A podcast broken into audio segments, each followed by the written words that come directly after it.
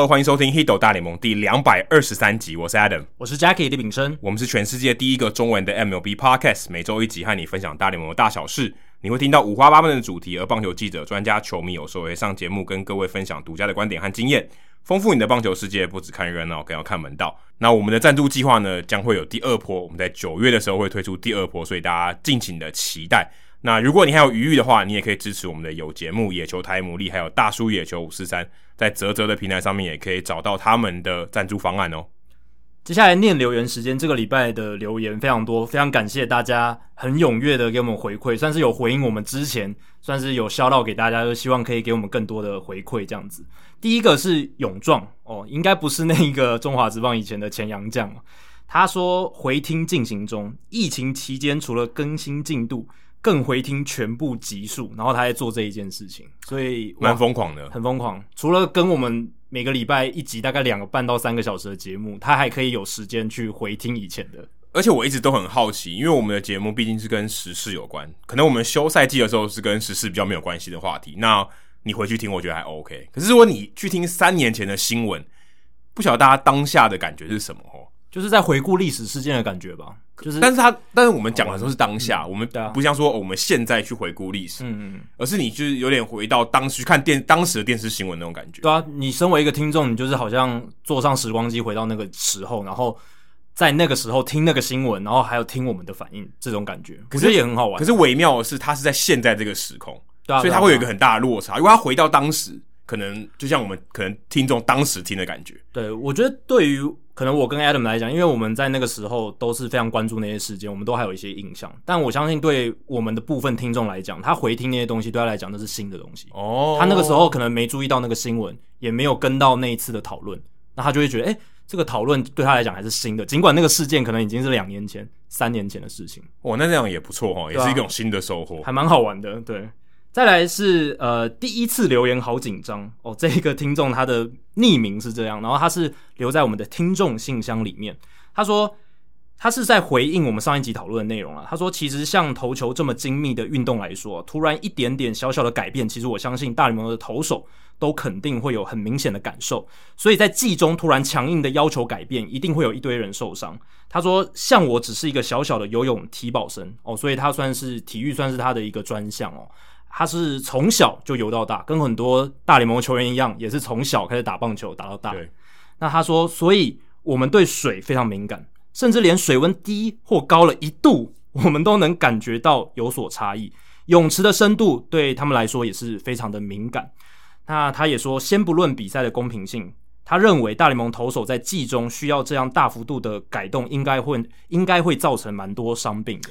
可我觉得这个这段话有点盲点哦。因为他需要这样大幅度的改动，并不是每个人都需要，对不对？并不是他每一个人都需要，嗯、甚至他有可能不是大幅度的改动。对，但是在大联盟的今年的状况，就是七八成的投手可能都有在用这个东西。对，但他是不是需要这么大的改动？对，不一定，每个人不一定，嗯、但也有一部分的投手，他真的是需要这很大的改动。像 Tyler Glasnow 可能就要这样子很大的改动。对，但第一次留言好紧张，他这样子的说法也是从一个体保生的角度出发，从、嗯、运动员的角度。对，我们两个都不是这样子的观点，我觉得很好，感谢你从一个游泳体保生的角度跟我们分享的经验。对，而且相较起来，投球的精密程度，我觉得甚至可能比游泳还更高一点。嗯，可是如果你今天。很小很小的细微的东西，你可能很明显的感受得到，因为游泳它相对起来，我觉得你能感受到全身的这个每一寸肌肉的那种感觉，那可能真的要很顶尖，很顶尖。对啊，而且我觉得游泳的变音相较于棒球运动稍微少一点，可能可能就是水温，嗯，然后可能还有深度，然后还有你当下的身体状况。可是棒球投球，刚才这个第一次留言好紧张，他有提到，就是投球很精密，它还包含了一个器具，你游泳是不用。拿一个什么东西游了嘛，对不对？哦，你要带蛙镜啊，你要带蛙镜。可是球这个东西是你要跟打者正面对决使用，是很重要，所以这个会增加非常多的变音。然后，而且棒球场它也是户外嘛，然后有很多空气啊、大气压力或气温的问题，所以确实是可能变音比较多，所以更加的精密这样。但我会觉得，如果你身为一个专业的选手、专业的运动员，这些变音呢，都是在你专业的控制范围内。就如果你今天哎，你什么东西状况不好，是今天特别冷，今天特别热。那你的专业范围就是要把这东西表现好。你今天要能承担越多的变音，你还可以缴出一定水准的表现。我觉得这这才是专业或者最顶级的运动员，他必须要去做到的。对，但我是觉得大会也要维持住一个他这个比赛的性质的稳定性。是是是，对，不然如果一直朝令夕改，或者很快的做一些调整变动，也不是一个专业联盟应该要有的表现。但大家都是滚动调整，这也真的很难。对、啊，就是毕竟它也不是什么这东西，我就是一个天条设在那里，永远都不会变，永远都是完美的。我觉得这个也这个也太强人所难了。就是我是觉得这一切如果要做改变。可以做得更好了，这也是我们会讨论这些话题的原因。接下来是小侯同学，他也是留在听众信箱里面。他说：“Adam、Jackie，你们好。首先，先感谢你们越做越长的节目，让疫情期间一直独自一人在小套房的时间的我有了声音的陪伴。不知道你的这个小套房有没有窗户？如果没有窗户的话，有点可怕。为什么？太寂寞了哦。我之前 Airbnb 就有住过这个，真的不知道是现在白天还是晚上。太密闭的空间吼，然后就是就跟其实就是监狱了，这根本很可怕。对。对”那他说，最近很夯的外来物质话题中，常常提到各种物质，其中投手粉也是多次的被提起，就是指那个止滑粉啦。但小侯同学这边他要指出，Adam 用词有一个小错误，就是 Adam 在上一集的时候，大部分的时候把止滑粉称作滑石粉。对。那虽然小侯同学说他不确定真正的成分是什么，但很确定，他很确定一定不是滑石，因为就矿物学的角度来讲，滑石这个 talc T A L C。它是莫氏硬度表中最低的矿物，等于它就是最容易被磕、被容易弄断的，因为像钻石就是最高的嘛。对，它硬度可能非常非常低，就是很容易就变成粉。简单来说，这个东西它最容易被磨成粉状，这样的成分应该是会变更滑才对。没错，因为滑石粉其实是拿来擦身体的，呃，对，是爽身粉，婴儿爽身粉就是滑石粉。对对对。但是我看其实蛮多人，有些新闻的报道，台湾的哦，他们也会称这个为滑石粉，就是误用吧？对，所以是误用，对，是误用。但是其实这误用蛮普遍的，所以我也、嗯、我也得了这个误用的这个症状。对，其实止滑粉我们在棒球场上看到了，它是松香粉啦，嗯、就是 rosin 这个东西。那我有去看一下，它这个其实就是用树脂去弄出来的。树脂就是我们一般讲的这种胶啦，胶就是树脂的成分最多啊，黏黏的。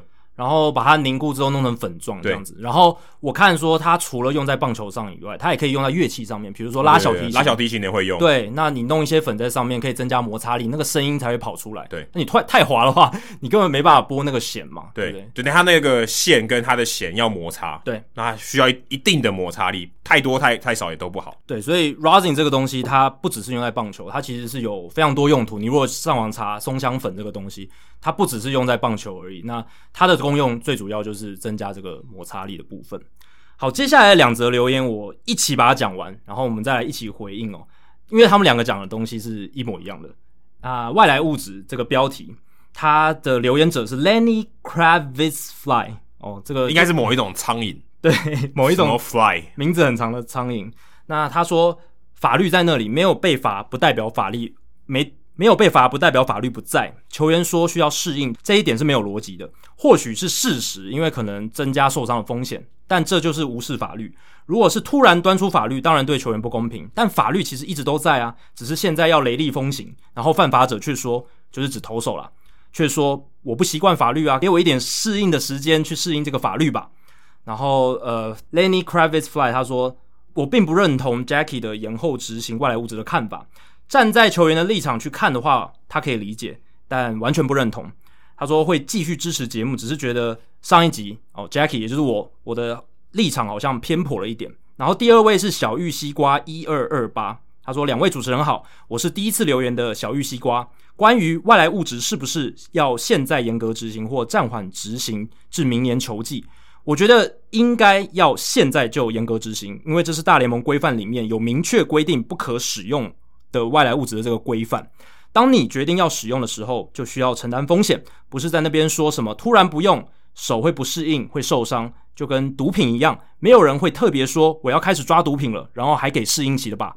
这些都是球员的选择，联盟没有必要顾虑球员会不会受伤的这个因素。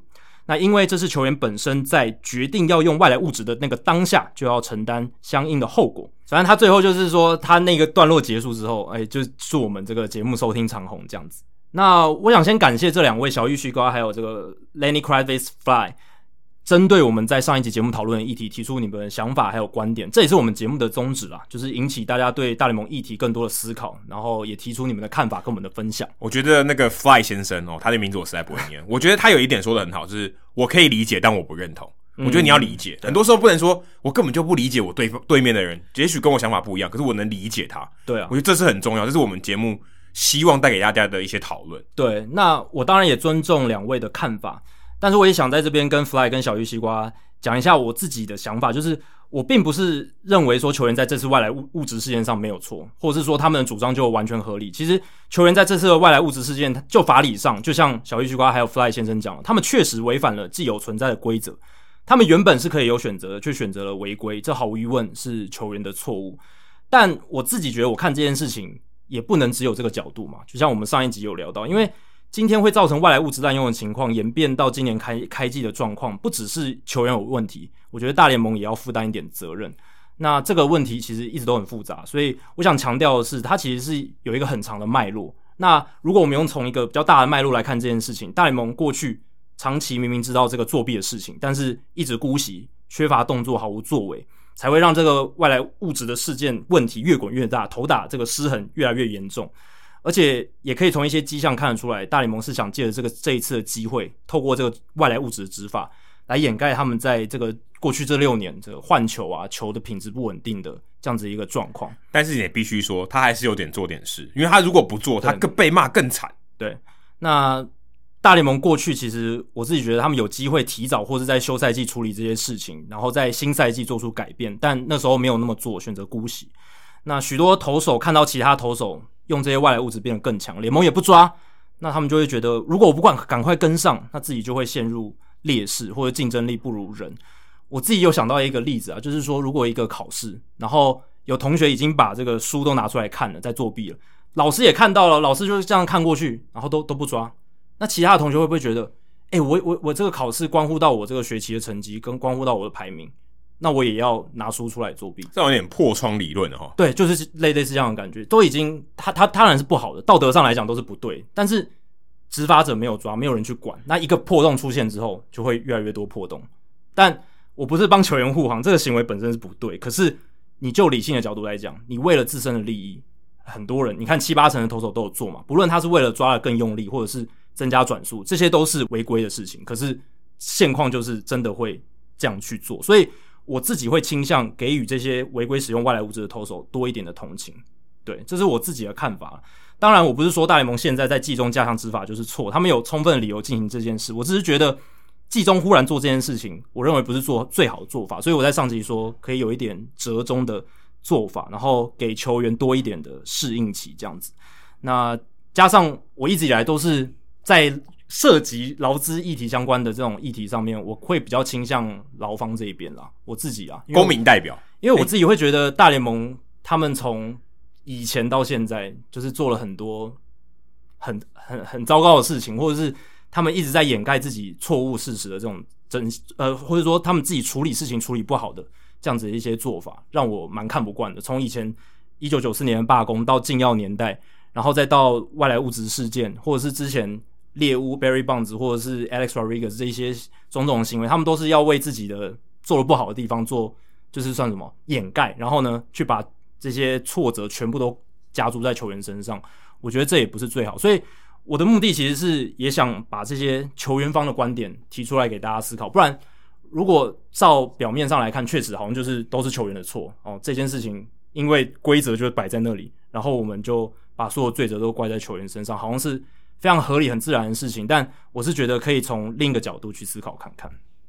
好，再来是呃，Chappy J，Chappy J，Chappy J，他说最佳远端球场导览哦，一直以来都用 Apple Podcast 收听《Hito 大联盟》，最近要去纽约，决定顺道去八月二十九号的台湾日。出发前想做一点功课，所以找了之前 Citi Field 的球场单元，发现 Hito 大联盟的网站真的是好用心，提到球场的部分都有图片。只可惜没有 Mr. Math 的中指笑脸哦，因为因为当时我没有拍到 Mr. Math 的中指，那只有那个新闻画面才有。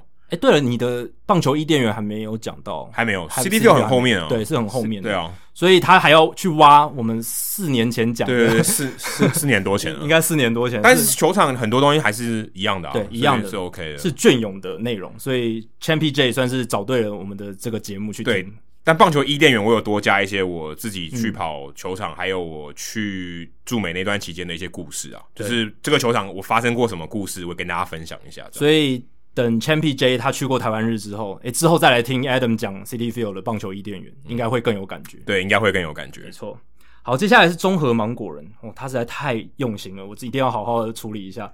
他说：“真的好听，请继续加油。无论是内容深度以及主持人的口条，贵节目都很棒。你们也开启了台湾棒球 podcast 的风气。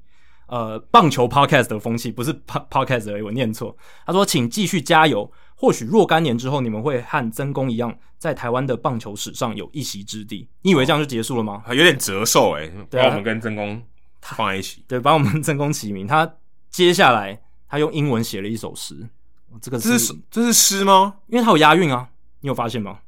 他没，我，我没有发现哦。他他都有押韵，他最后都是 ing，就是什么什么 ing 这样。哦，先用英文念一遍，因为他我觉得他你这样念起来还要有那个呢，韵律感，对，韵律感要有节奏感。对，好歹我是念这个哦，对，文学出身的，轮到你念是很 OK 的。对，他说：“How do baseball fans praise Hito MLB? It must be in the superlative degree. Their comments are the most fascinating.” Offering data which are informative and interesting. Mentors like Adam and Jackie are the most illuminating. Let's binge listen to their podcasting. Baseballism will always be everlasting. 请翻译。好，所以他第一句就是说，大家要怎么样？棒球迷们要怎么样来称赞 Hito 大联盟呢？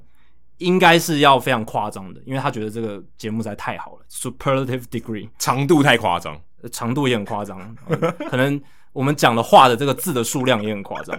哎、欸，我们一集有没有破万字？一定有吧。我我不知道怎么算了、啊，因为通常以我们两个人讲话，我们两个人讲话的速度不算慢。嗯，那通常一分钟可以讲个一一百多字吧。我那那一百那一百分钟就一百就一万字啊？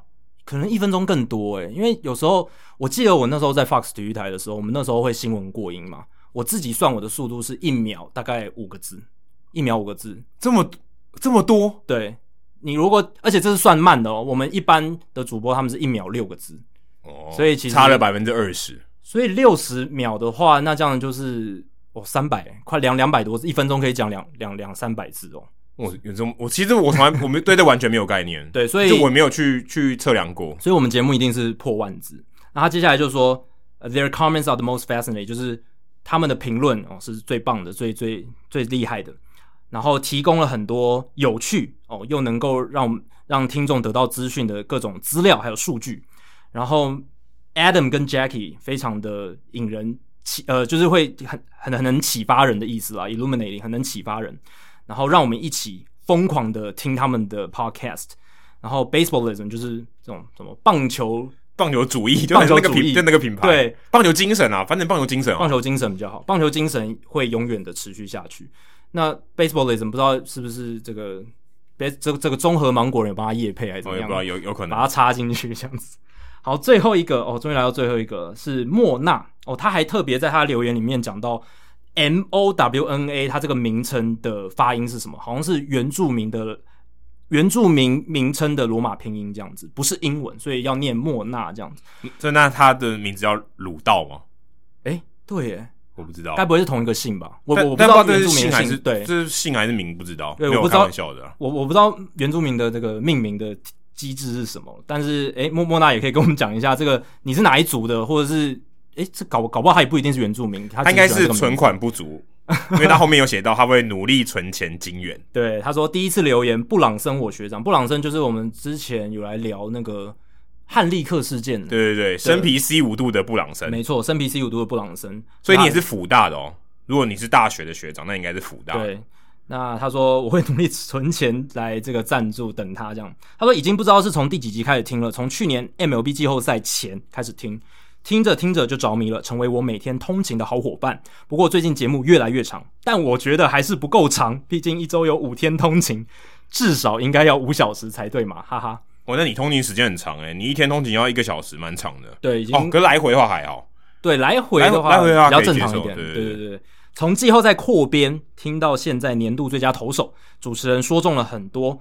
最喜欢听的还是大来宾时间，常常可以听到不同角度、各种棒球相关产业的人来分享棒球的大小事。最新的一集提到基因，如果基因被解密，这样是不是人一生出来就决定了人生呢？基因跑比较快就去短跑，比较持久就去跑长跑。这样如果对跑步没兴趣的人，感觉被解密之后，人生就被别人决定了，好像不又不太好，这样就好像不太好。依照上述，我想到一个问题。有没有那种后天练成的强打者或强投，或是选秀顺位很低，但是却成了名人堂球员，或者是很晚才上大联盟，但是成绩出人意料强的球员？谢谢两位主持人，布朗森，我学长，发票寄给他就好，Thank you。但我觉得这个有一点微妙的是，你其实把它当成算命一样。诶，人家说你有没有 crystal ball，你有没有水晶球？如果今天你小时候一出生，这个生辰八字、紫微斗数、什么塔罗牌全部算过一遍。知道你这一生会怎么样，或是完全命中你这一生的这个剧本怎么走，那你不是也觉得很无聊吗？一样的道理啊。可是还是有人去算命嘛，对不对？还是有有些人就想知道嘛，我想知道我的基因到底是怎么样，我，我到底适合什么？对，但我觉得有个差别是，基因它是有科学根据的，对，所以差别在这。但是如果基因更准，那其实你算命的这个心态其实是很类似。对对对，我说今天你你去算命，你一定假设算命是准的吧？嗯，如果你觉得不会想去算命嘛？对啊，如果你说算命不准啊，那参考就好，那就跟基因解密一样，就觉得基因参考就好，那你也不会，就那你也不会去参考他的意思嘛，就听听而已。所以我觉得解密这件事情，也许对人类长久发展是有好处，或者告诉你说你可能就不适合做这件事情，但是也不代表说你不能做。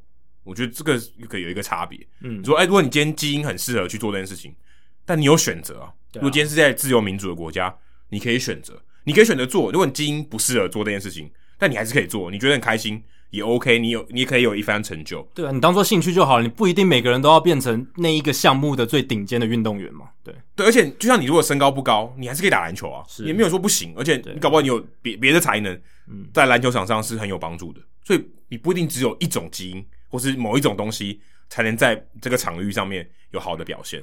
所以我觉得也没有这么绝对。嗯，重点是你有没有自由参加的空间嘛？如果今天说啊，所有的人都要去跑步，对不对？那不管你跑得好或不好，那才痛苦啊？就不是你的选择嘛？这比较重要吧？我觉得，呃，我觉得莫纳他想点出的应该是说，因为我们现在有很多人是出乎意料打得很好，然后他他可能会想象说，以后万一大家都知道哦，这个人他基因本来就很好，那就他又表现很好的话，就缺少那种惊喜感的那种感觉。不过，可是很多人就这样啊，所以今天说你看到这种一天才。你说今天台湾为什么感觉棒球员发展的没有那么好？投入人不够多，天才跳出来不够多。美国投入人多，天才跳出来就多，对不对？就是这样子而已。所以你希望的是你如果参与的人多，你就被筛选出来天才啊，嗯，对不对？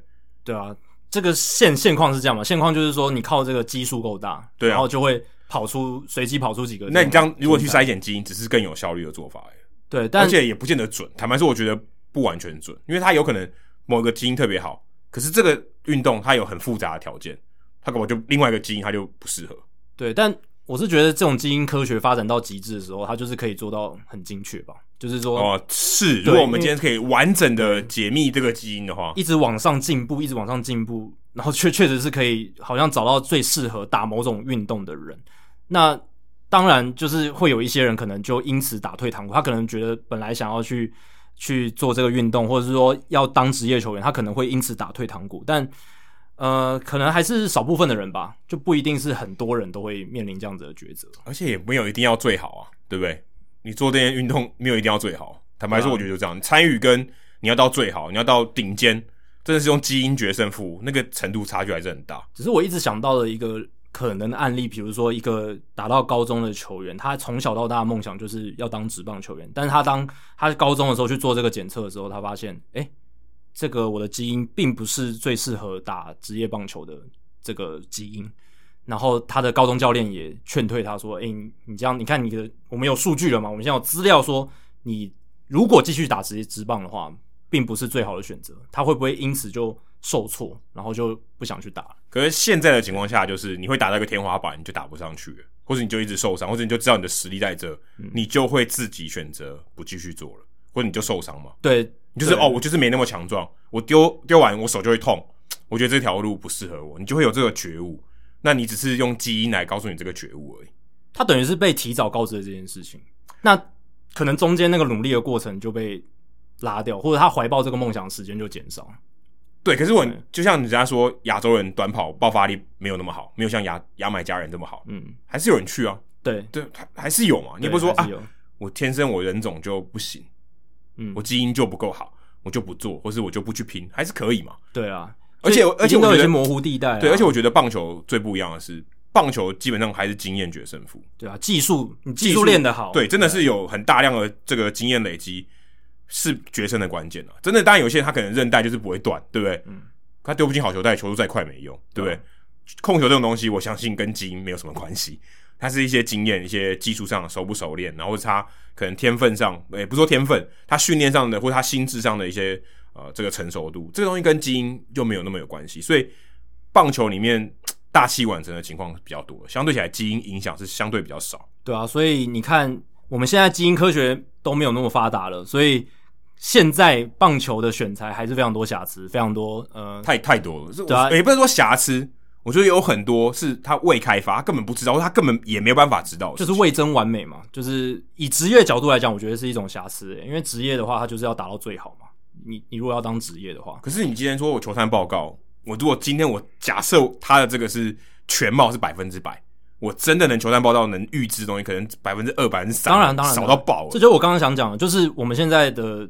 预测的科学还非常还非常差。如果我们用宏观一点角度来看，看未来一两百年的发展，我们现在的程度还可能还是在石器时代的阶段，就是真的很难预测，而且棒球运动更难预测。所以回到莫纳的问题，就是真的棒球的选秀非常多不被看好的球员，最后都打得很好，投出明星级的生涯，打出明星级的生涯，甚至入选名人堂。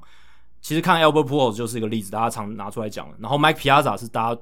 更常拿出来，因为因为他最极端，因为他轮数六十二轮算是最极端，最后面的最后面。然后，但他的基因还是有帮他，因为他爸爸认识他没有说的，对啊。所以严格讲起来，基因还是帮助了他。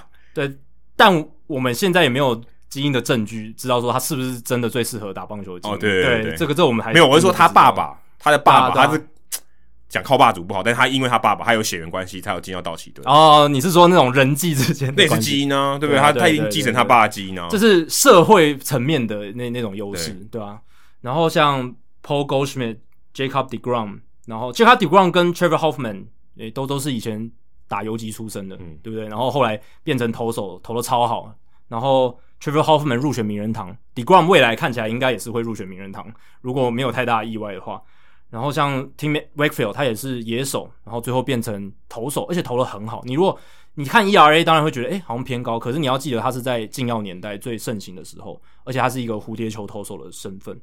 然后像 Bruce Sutter，他也是一个名人堂的后援投手，他是在第二十一轮才被选到，也是非常后面的，也是因为靠着他发明那个指叉球，算是扭转他的生涯。不过你讲这些都是真的很顶尖的，相较起同样轮数跟他。同样在那个年代，那个差不多时候被选的人，真的没有上大联盟的也是很多。对，这个是一个比较特殊的例子，就是凤毛麟角，这些都是算是特例啊，真正的是特例中的特例。但我想讲的是，像 Mike Lowry 罗力，在富邦悍将的罗力，他选秀巨人队五十轮选他，诶，好像你就觉得，如果不管说用基因啊、球探角度看他，就是没那么有价值。嗯、相较起比他前面的人，可他还是可以继续打啊，总是有个地方适合他的。这个世界没有一定要最强的人才能生存。只有最适合的。他今天就是，我愿意出国，啊、我在这边，诶、欸，我找到我的另外一个归宿，而且我投的不错，我适能够适应这个环境，诶、欸，我一样可以表现的很好，嗯、也没有说就是你不能打。在他前面的轮数的人，多少没在打棒球啊，但他继续打。你说当初不看好我，诶、欸，可是我在这边可以发光发热，也不一定是我一定要是地表上最顶尖的那些人，也不一定。对，真的是这样。当然也是跟我们现在或者是更之前的球探的这些分析的技术。比较落后有关啦，嗯、对，那当然现在越来越进步，可能像罗莉这样子的案例就会越来越少了，因为像他这样子的球员，可能在那个时候就被淘汰掉了，连连挑战的机会都没有，对，所以呃，这而而且加上大联盟缩编嘛，未来的轮数可能会越来越少，对，所以这也是一个需要考量的的点，就是能够进这个产业的人。呃，因为我们对预测科学的进步可能会慢慢减少，对，会慢慢变，因为它越来越精准。没错，说到精准呢，上个礼拜我们聊到旧金山巨人队嘛，我们也请斯文大叔来聊。然后那时候我们有 shout out 这个 Matt，就是在巨人队工作的 Matt，一百九十九集的来宾。对对对。嗯、然后我们想说，诶，他可不可以透露我们一些这个 secret recipe？就是呃，巨人队到底为什么那么成功？嗯、今天我们录音那天，他们拿下五十胜诶。对，还是全大联盟第一哦，五十胜。如果跟你在季前说。巨人队会是第一个拿到五十胜的，就是觉得你傻了、啊，你你忘记国联西区有道奇跟教士这两支球队吗？如果两个选项，一个是巨人队今年只能拿到五十胜，跟巨人队最先拿到五十胜，我想大部分人应该要选第一个。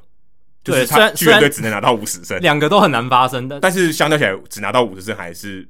就是烂到一个程度这样，但五十只拿到五十胜，真的是史上最烂，几乎史上最烂的，几乎就是。但是对，但是你要拿到最快拿到五十胜，他前面的竞争者超多。对，你就会觉得明明就有道奇跟教士在前面，怎么可能会是巨人？但是巨人真的做到这件事。好，有点离题了。Matt 就后来在私底下告诉我，他说这个是可以在节目上公开的。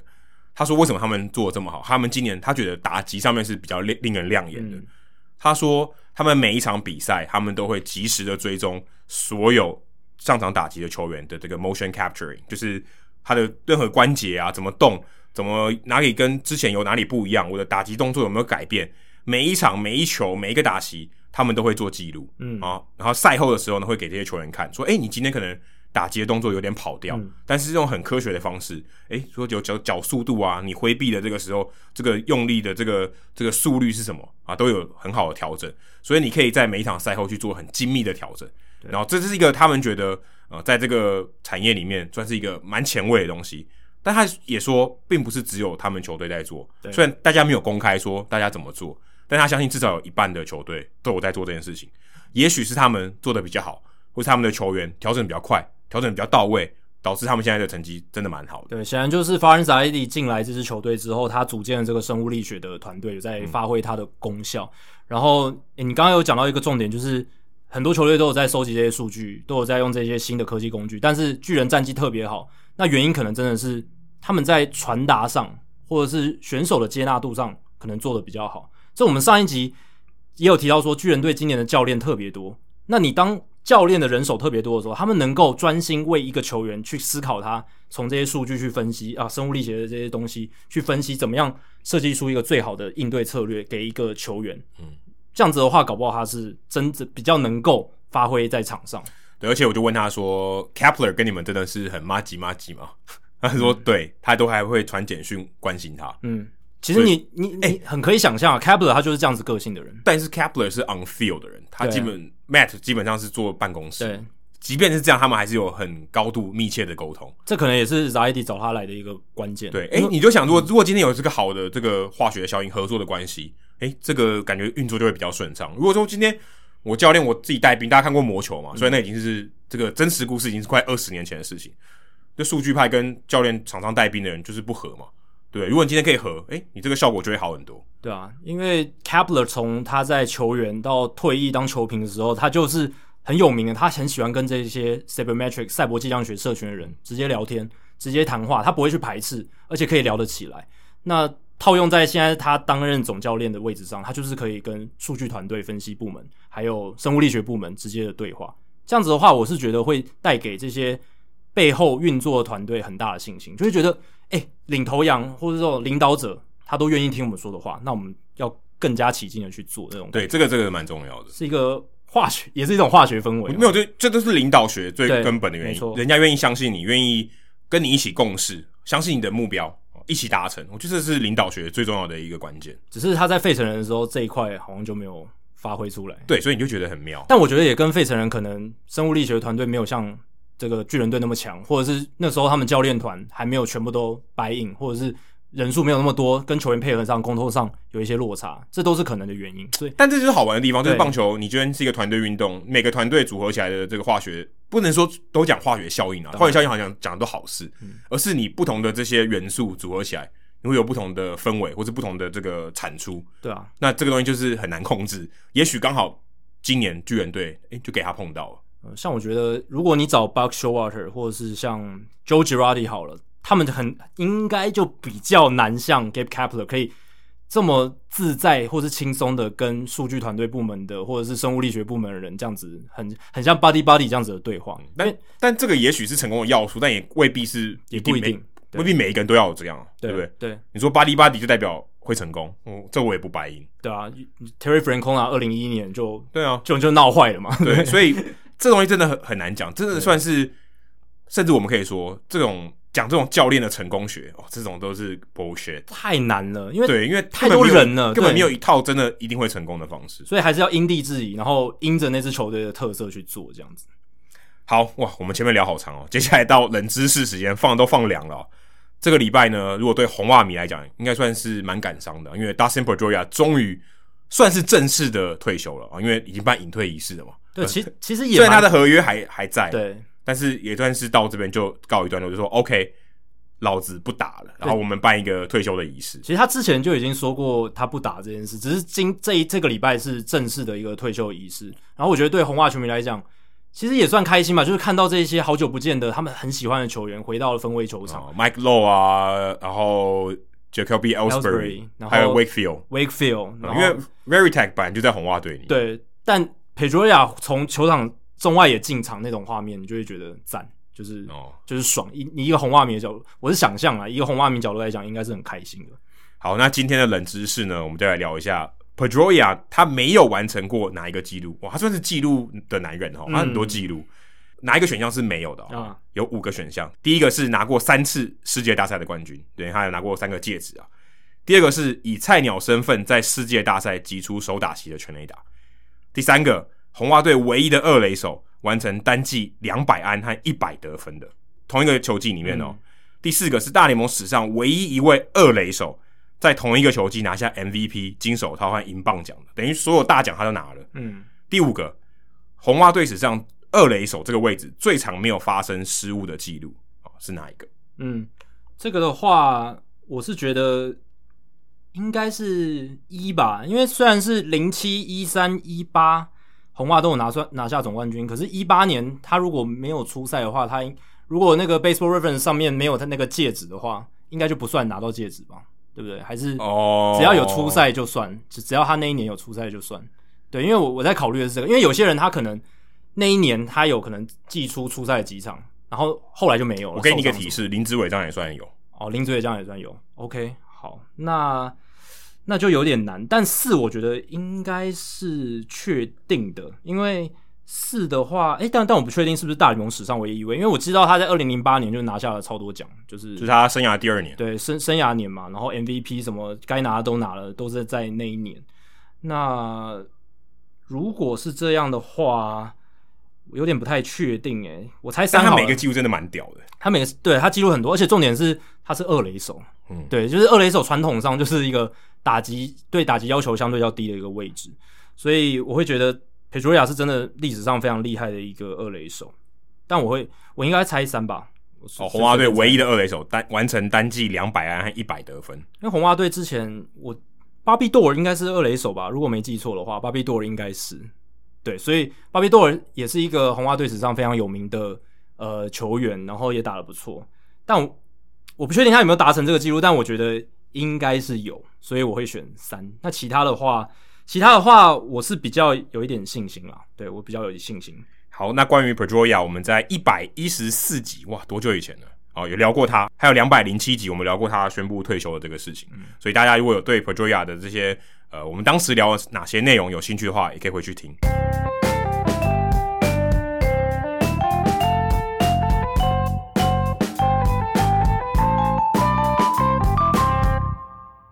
好，在这边要提醒一下大家，如果你是点这个时间轴，直接到现在这个情况下，你错过很多东西啊。因为有些我发现有些听众呢，他会挑我们第一个时间轴讨论主题的时候开始听，前面是讲留言嘛，对，他，他们等于冷知识，对他们等于直接从主节目开始听，然后没有听前面我们留言的时间或冷知识的时间。对，但你会发现我们已经录了半个多小时，对，已经半个多小时，那你错过很多，所以我真的强烈建议你不要跳过去，因为我知道我们看数据，有些人会跳过前面这些。呃，我们也不能算是聊天啦，但就是我们分享一些事情的时候，你可能觉得，诶，跟主节目没有关系，我们没有写在主节目的这个主旨里面，你就跳过。但其实你错过很多东西。就念留言时间，它虽然叫念留言时间，但是我们不是真的只有念留言而已，我们会把大家留言念出来之后，提供我们的反馈、我们的想法，甚至如果你有问一些比较简单的问题、复杂的问题，我们可能留到这个听众信箱的时间回答。但如果你留了一些简单的问题，我们也会在。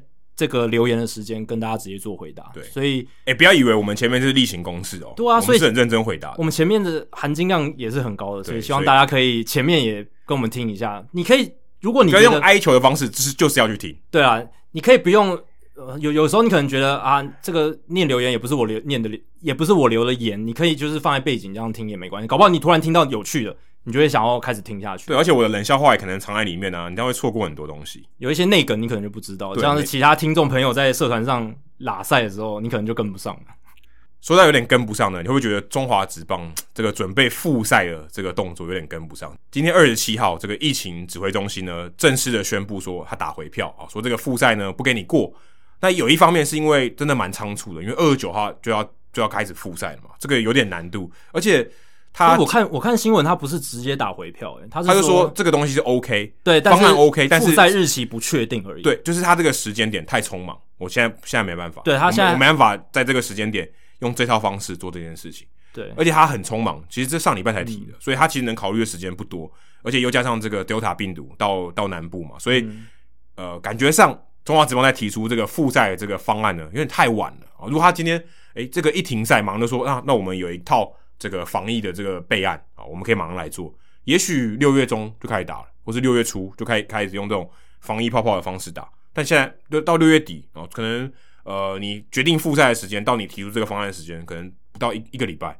嗯，这个时间考虑的时间很短，而且你变数很大。你今天如果今天一旦有一个呃疫情的变化的话，你根本来不及变变变通。就像这个 Delta 病毒一样，就是，但我觉得他们说，其实中华职棒好像一一直没有说“泡泡”这两个字，他们有出来，但他们其实做这件事情跟泡泡蛮类似的。但我觉得没有诶、欸，他们的球场是从哦，从北到南都有，哦、对，所以所以很多球迷就说，其实是哦，对，应该跟美国那种 bubble 是不太一样，不太一样，但他还是有把大家集中在一个地方，对，只是那个概念还是他们会移动，所以。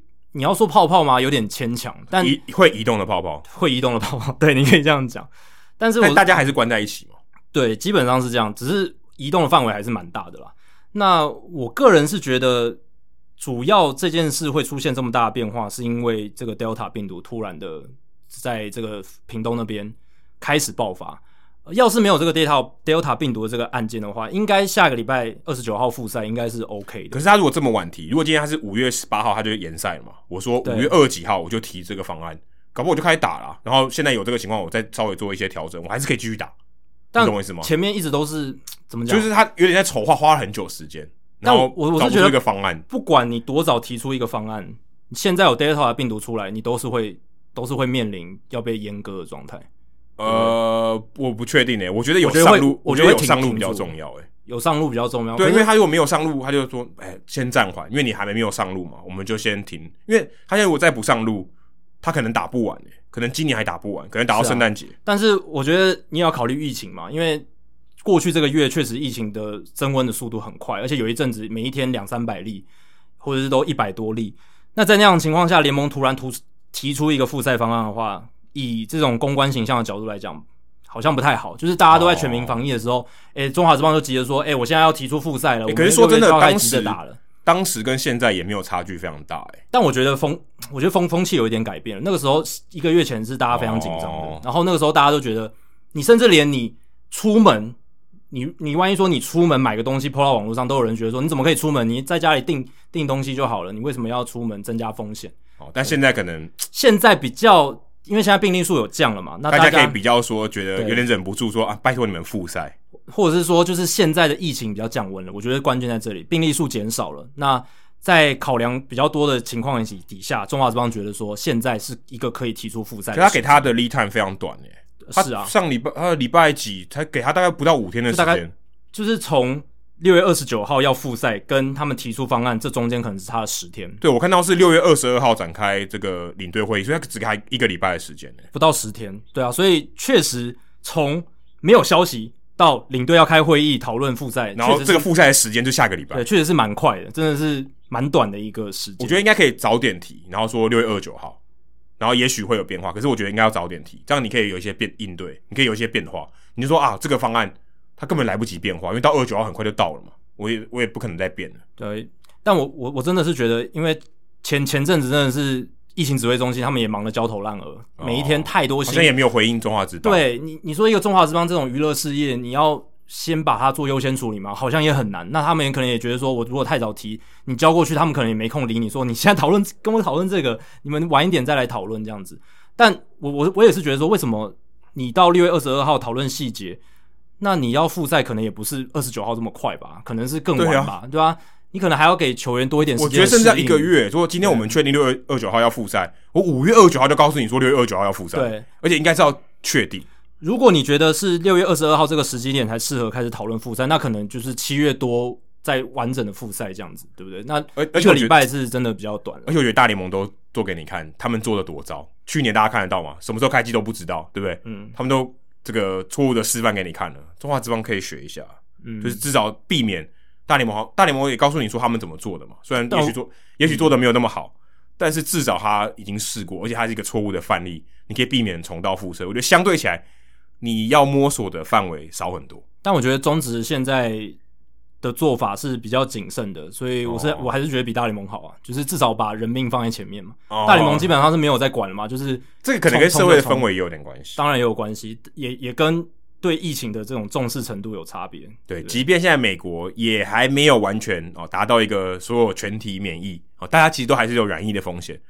但是其实大联盟哦，在下个礼拜你在听到这一集的时候，可能三十个球场里面有二十九个已经是可以坐满观众的啊。对，我说开放全部的这个售票，以前可能是百分之二十五、百分之五十、百分之七十五，但到下礼拜你听到我们节目的时候，诶，也许已经全部都，我们可以说解封吗？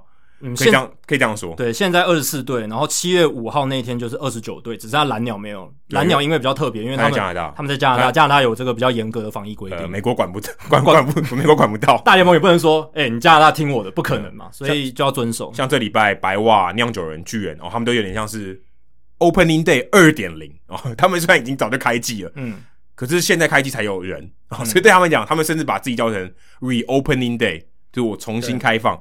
我真的有球迷进来，所以你可以看到有球迷对他们讲是一件非常重大的改变，因为他这是他们自二零一九年以来第一次开放整个球场给观众，所以真的是一种 reopening，一种重新开幕的一种感觉，真的很重要。像呃洛基队啊、马林鱼队、双城队、运动家、海盗、水手跟光芒，他们下礼拜就全部都要开放了。对，光芒是最后的七月五号，也合理啊，他们是在那个密闭式的球场。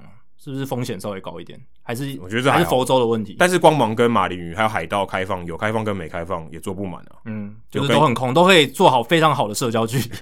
哎、欸，但没有，我记得那个 Wonder Franco 上来的时候，其实他们球现场蛮多球迷不一样，对手是红袜还是有差？今天就算没有 Wonder Franco，他们也是人比较多。嗯，也是，这样听起来有点哀伤，但这是真的。对啊，事实啊，可能洛基，可能洛基和运动家其实也好不到哪里去。海盗、嗯、其实。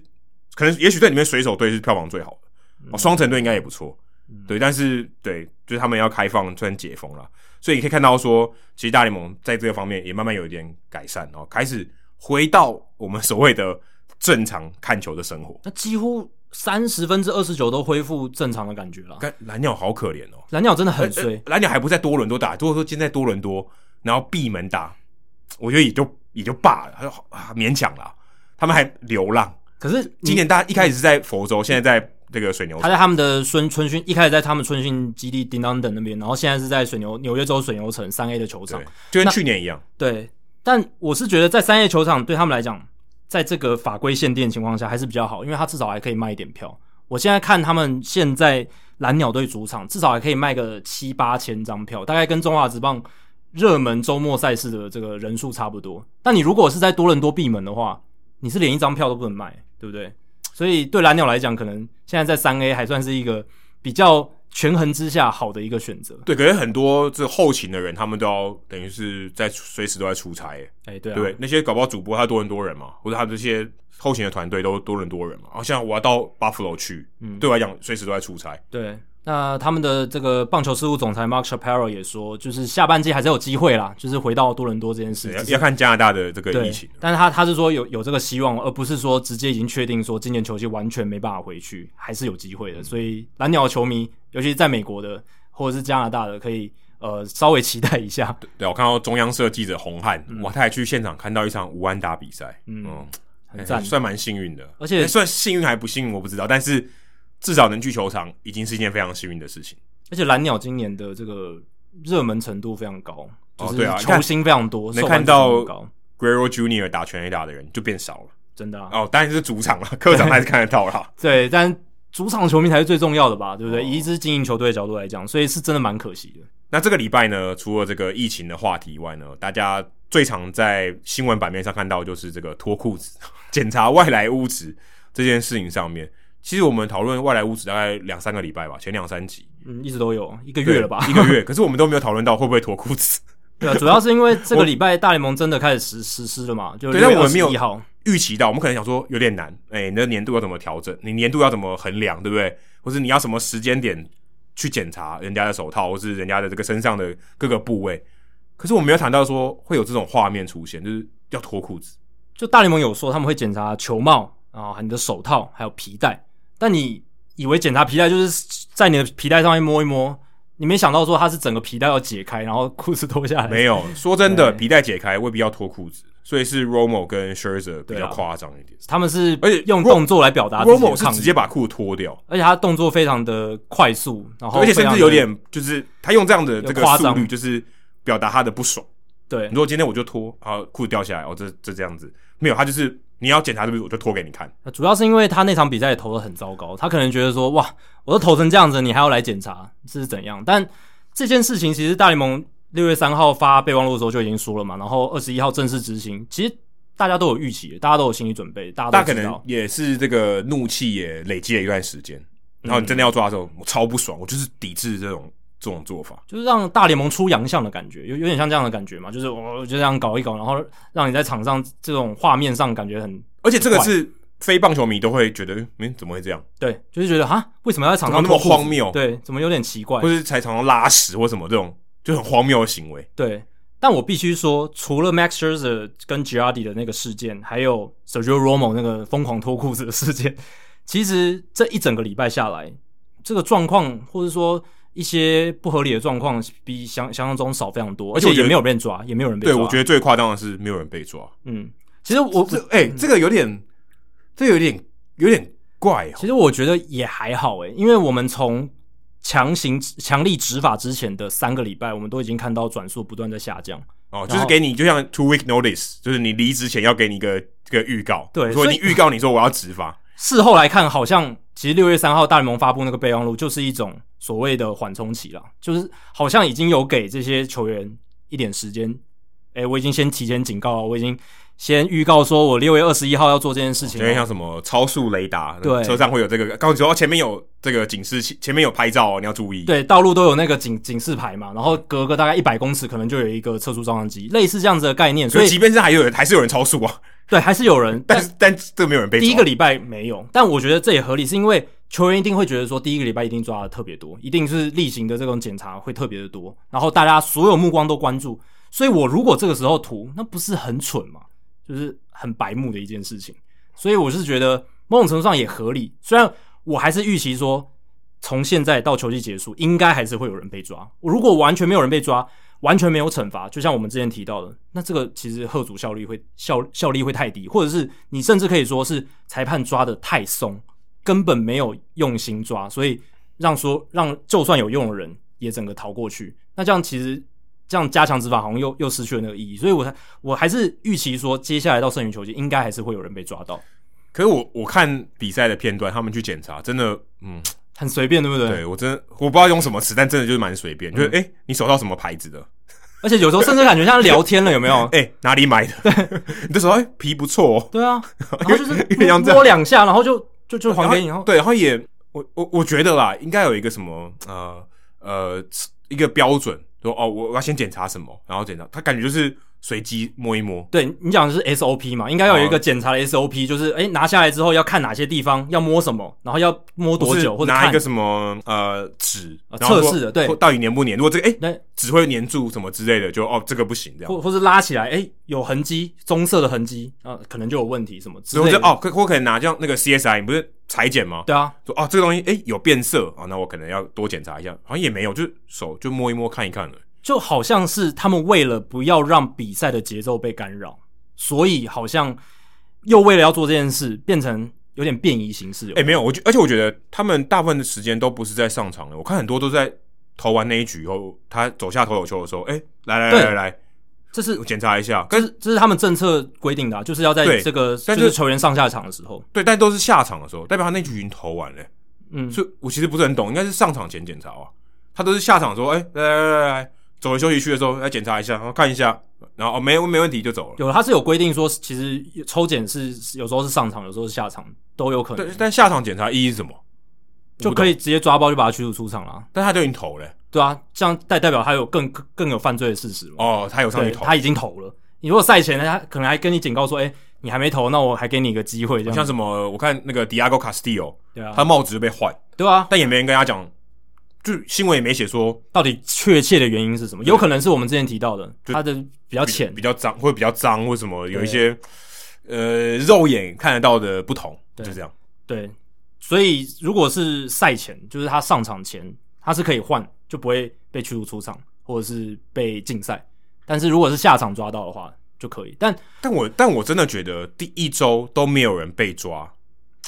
我觉得效果很差，因为你看邓凯威就被抓，我先不说邓凯威到底有没有用，我不知道。嗯、但抓的哦哦，有人被抓，然后才会有警惕的效果啊！你第一个礼拜可能检查也好几百个投手吧，诶、欸，可能一一百个投手之类的，然后都没有人被抓，我觉得这真的有在执法吗？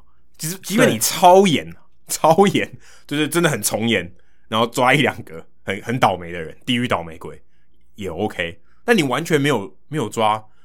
就觉得好像我不知道哎、欸，我觉得没有效果。邓凯文应该是有明确的市政，裁判才会把他驱逐出场吧？我自己是这样觉得啦，不然没有没有没有人公布是什么哎、欸。对啊，是是没有报道，但是我是觉得如果完全毫无理由的话，也也太夸张了吧？可他后来也表现的蛮正常的，所以对，但我我是不知，而且如果我今天我是这个裁判哦、喔，或是我是大联盟这个，我就说你们抓严一点，对啊，我们抓一两个，对这个倒霉鬼，真的他有一点点嫌疑就抓了。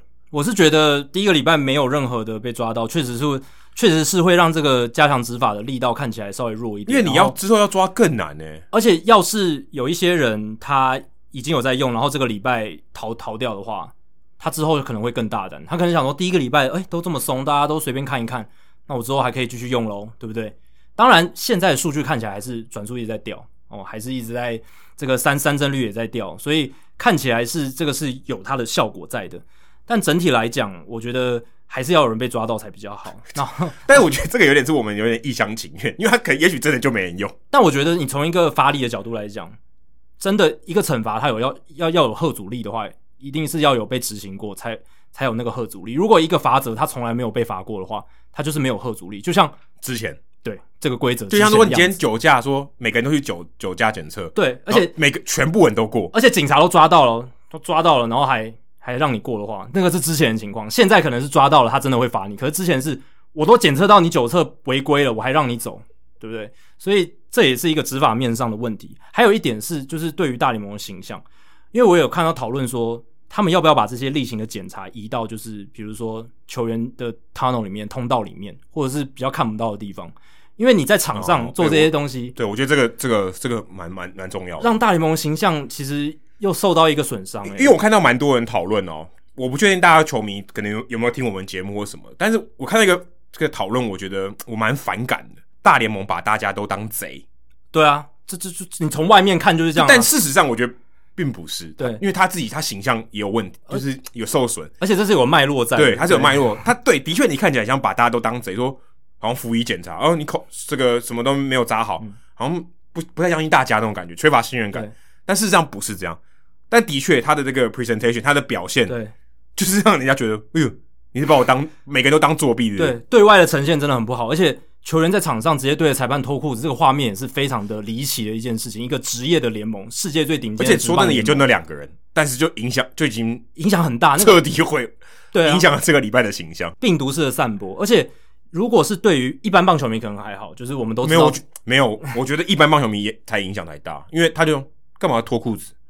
但但但我觉得你如就很猎奇，你如果了解这个脉络，你大概就知道说啊，是因为要。可是一般的不会不不了解这个脉络，所以他才会觉得更更奇怪、啊。对，就很干嘛要这样？如果你是一般球迷或者第一次进场看棒球的人，你会想说，诶、欸，为什么裁判都一直把把这些球员当当成好像都在做亏心事，然后球员的反应也很大，或者说反反反应也是怪怪的这样子，然后这个行为其实本身是很不自然的，因为照理来说就是你会预期说比赛哎换局就这样换局嘛，然后投手每一次下来都被针对，你如果是一般民众第一次看看球的，你就会觉得特别的奇怪，所以就公关形象的角度来讲，我觉得可能也要稍微做一点调整，也许。我觉得你大联盟你就多雇一个裁判，然后在球员的通道，他那一场比赛他就是专门不用裁判啊，就是一个特定的人员，啊、甚至 league office 的人员就好了。他只要受够专业的年 年性物质训练，对不对？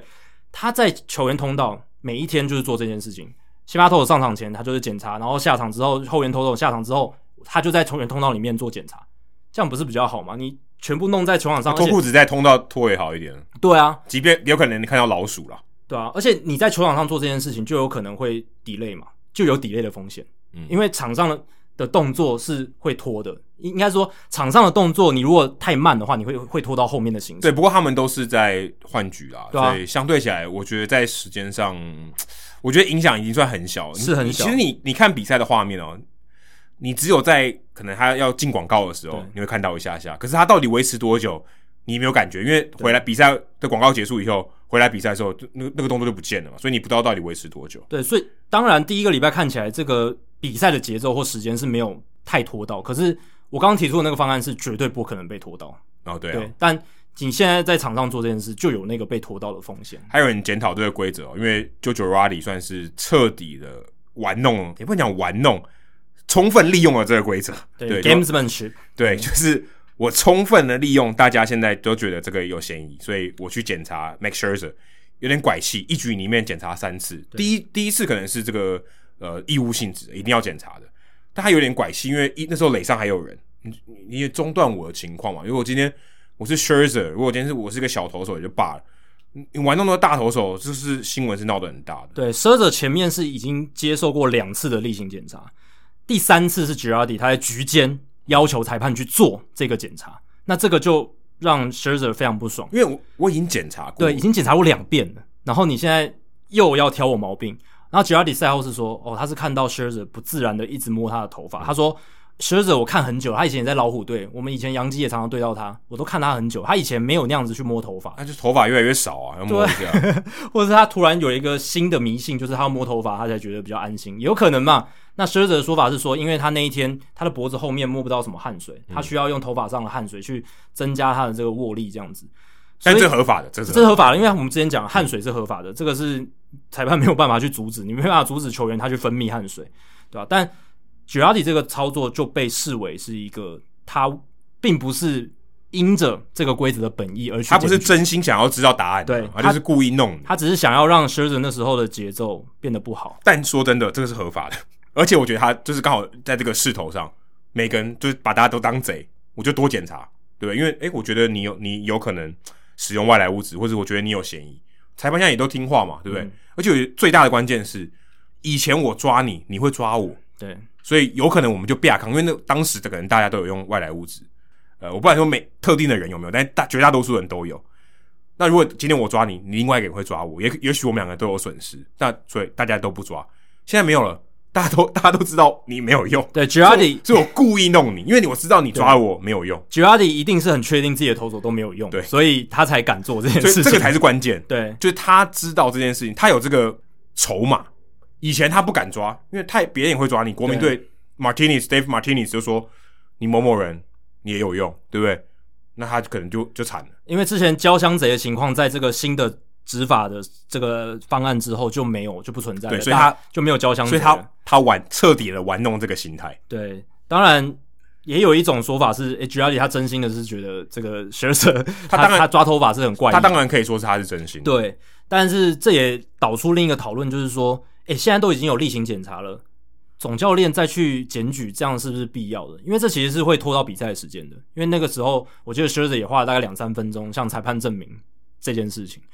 然后呢，因为他在局间，对啊，他在局间啊，就比比赛就 delay 啦，对啊，就 delay 啦。如果就就算是在非局间好了。他搞不好也是因为总教练的检举，他可能检查时间。哦，没有，我们刚才说错，应该是在比赛中间。对啊，呃，局间的话就是不是比赛中间。刚才讲的是在比赛中，比赛进行中。那如果在局间的话，他有可能是因为总教练提出的检举，他可能检查更久的时间，对不对？因为总裁判会觉得说，哦，总教练都提出检举了，那我可能要检查的更仔细一点。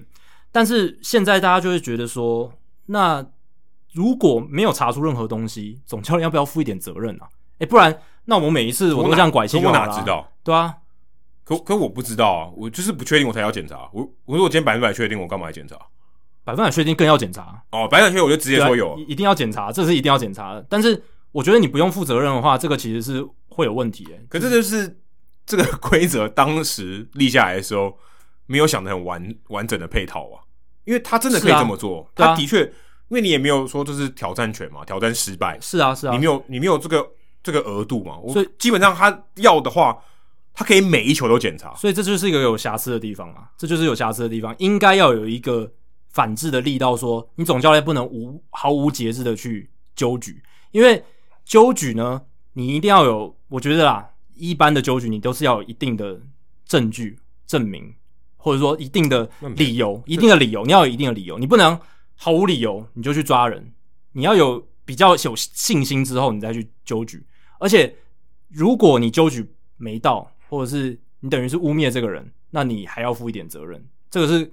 Clayton Kershaw 他也这样讲嘛，他他也觉得说，Kershaw 是这种说法，对他他是觉得说应该要有一个惩罚机制，比如说如果裁判如果总教练他去抓人了，抓这个外来物质没抓到，他可能接下来比赛就不能挑战，或者少了一个挑战的机会，或是之后下一场比赛少了一个挑战的机会等等，或者是罚款，不管，反正就是一个裁罚的一个机制。坦白说，我觉得这是我我不是很同意 Kershaw 这种这种说法。这个规则本来就在，你可以挑，你可以去抓。对不对？今天不管你抓抓，抓啊，但你刚刚也承认说这个规则是有瑕疵的，对不对？对对，因为实施了新的规则，嗯、导致呃，我今天以前心态不一样嘛，以前心态说你有可能，我也有可能用，你有可能用，所以我们尽量不做，导致这个规则看起来没有那么大的漏洞。嗯，心态上大家会有一个取得一个平衡。那现在大家都说你也干净了，我至少我确定我干净了，我就狂用，对，我就狂抓，因为我没有影响嘛，我不损失。对啊。可是如果你今天要惩罚他，感觉又有点怪。就是说不会啊，我觉得要负责任啊！你要纠举别人，你也要负一点责任吧？那那好，假设今天我假设我今天的判罚是，你下一场比赛你没有这个挑战的权利，我少一个挑战嘛？好，那如果我就说，那你就用哦，你就你就有机会。欸、他他下一场不能不能挑战哦，对，就有点像他被禁禁赛，我就知道他不会，他不能做这件事情，我就可以有一些对应的这个行为。但我觉得这又太。太多了，就是阴阴谋论又又太多了。就是我是觉得你有一个抵制之后，他很快，他下一场比赛又要回归了。那那你一场比赛用，一场比赛不用，这样对投手也是一个很麻烦的事情吧？呃、是没错，对。但是我觉得扣点这种东西很怪、欸，或者就罚款嘛。如果你怕说挑挑战权这件事情的话，那你就罚款啊。哦，可是像大联盟这个投手不是 Mound Visit 有算六次嘛、嗯？对啊，算下好像没什么在讨论这件事，我也没有没有人在算。但是我觉得可以类似用这种吧，就不一定要罚吧，就说 OK，就是检查六次、三次、四次，就是告诉你，就是个 quota，你不要给我滥用，就就好了。对，就是例例如说，可能一场比赛我最多换五个投手，我每个都检查一次，就五次。假设我是这样，假设我平均数是五个，我就给你每一场比赛你就用五个，你就不要给我一个投手给我用三次。我觉得五个都太多了，我觉得一一个就够了，因为其实这个真的会让比赛的这个节奏变得不好。可是很难诶、欸，因为因为我觉得你如果今天要执法这件事情，你你你又说我紧说你使用这个权利，那我那我就不是真心的要抓、啊。因为我觉得现在的情况是大联盟他已经有例行的检查了，他不是说他没有在检查，他是而且检查的很勤嘛。那就那不然就把这个废掉。对，我我的想法也是，好，既然问题那么多，那最最终极的做法，最最终极的做法就是禁止总教练在检举，因为我们现在大联盟已经承接了这个纠举人的角色，那变成说责任。今天这个检查或是去辨认不正常的情况的责任，都归在裁判身上。对，就是大联盟的责任，裁判要承担呢。对哦，以前是这个你有检，你有举报，我再去检查。所以现在没有，现现现在全部都我要检查。其实我现在觉得裁裁判他们负担的东西已经太多，所以我才觉得应该要请额外的一个裁判，他就或是 League Office 联盟办公室的人，他就是。专门的在检查这个东西，然后在球员通道里面，然后也不会让这件事情被看到。直接用转述侦探，大家集思广益就好了。用机器人取代转述侦探，不就解决了？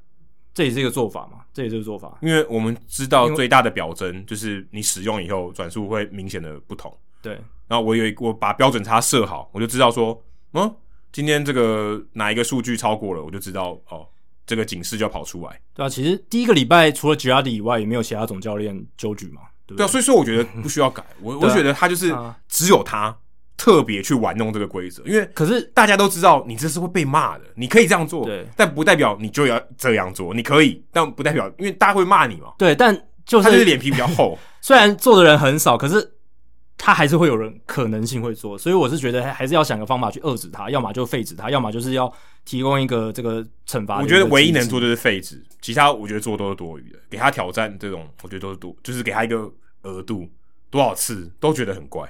你觉得惩罚也很怪？我觉得很对啊，我觉得很怪啊因为你本来就我本来应该鼓励你做，因为我希望公平正义嘛。嗯，啊，没有，现在就是你就是没有要公平，就是要玩弄而已。就像说，就像我，我是觉得他设立一个惩罚是告诉你，你不要滥用这个权利，这就，就是跟我们很多法律一样啊。我们法律也会限制人民的自由，是因为我们不想我们给你自由，可是我们不不让你滥用。但这很难，但这很难界定啊。是啊，所以这就是。这很难界定，那但我我觉得还是要设立一个规则，因为就是有人会去操弄这个规则嘛，对吧？所以我是这样觉得。那你刚刚讲的那个用数据来看，我觉得也很有道理，因为其实像呃我很喜欢的 Ben Limber，他也说，其实有一个方案就是先花一阵子非常严格的执法，确认所有人都是在没有外来物质的情况下投球，好，我就可以重设所有人转速的 baseline。对，可是现在的前提就是到底严不严格？对我们看起来，我先假设，先先做这次讨论是先假设很严格，好，所有人都不做这件事了。但这个假设现在没有成立。对，但至少我不相信啊，我不相信是真的到严格，就是最极致的严格。但这个方案的假设就是非常严格，然后所有人都没用，然后重设了 baseline。那之后呢？只要我们就看数据就好了，因为之后只要有人转出异常的增加，我就可以只要挑特定的人去做检查，我就不用做普查，浪费时间，或者是会有一些闹剧出现，然后也不会有一些球员在那边。唧唧歪歪说：“为什么你要检查我？我投那么烂，或者是我明明没有用，你还检查我？”欸、说说真的，如果他投的很烂，他被打爆，你还去检查，我觉得真的蛮丢脸。但没办法，普查就是这样嘛，一视同仁嘛。对，你是蝴蝶球投手，我也要检查你；你是野手投球，我也检查你。这这个礼拜这两件事都发生，野手投球你也要检查，就是真心扯。但没办法，这普普查的精神就是这样，你不能对任何人有任何的这个差别待遇。所以我觉得 Ben Limber 提出来这个。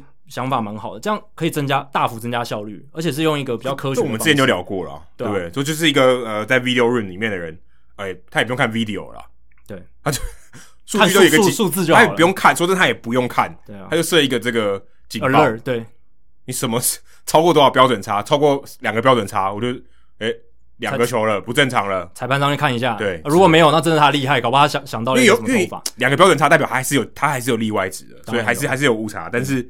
你可以知道，对，你至少是相对起来，你可以比较省力的方法去做。对，只是就像你刚刚讲，前提是因为这个我们现在抓的够严，然后都没有人在作弊。对，这是前提。然后还有一个最大的前提是仪器要准确度要很够准。对，因为现在真的就坦白说，我现在看那些转速侦探，我有时候我都觉得，像我们不在社团里面贴那个蝴蝶球嘛，蝴蝶球当然转速很少，可是你看那个误差也太大，一百多转跟四百多转。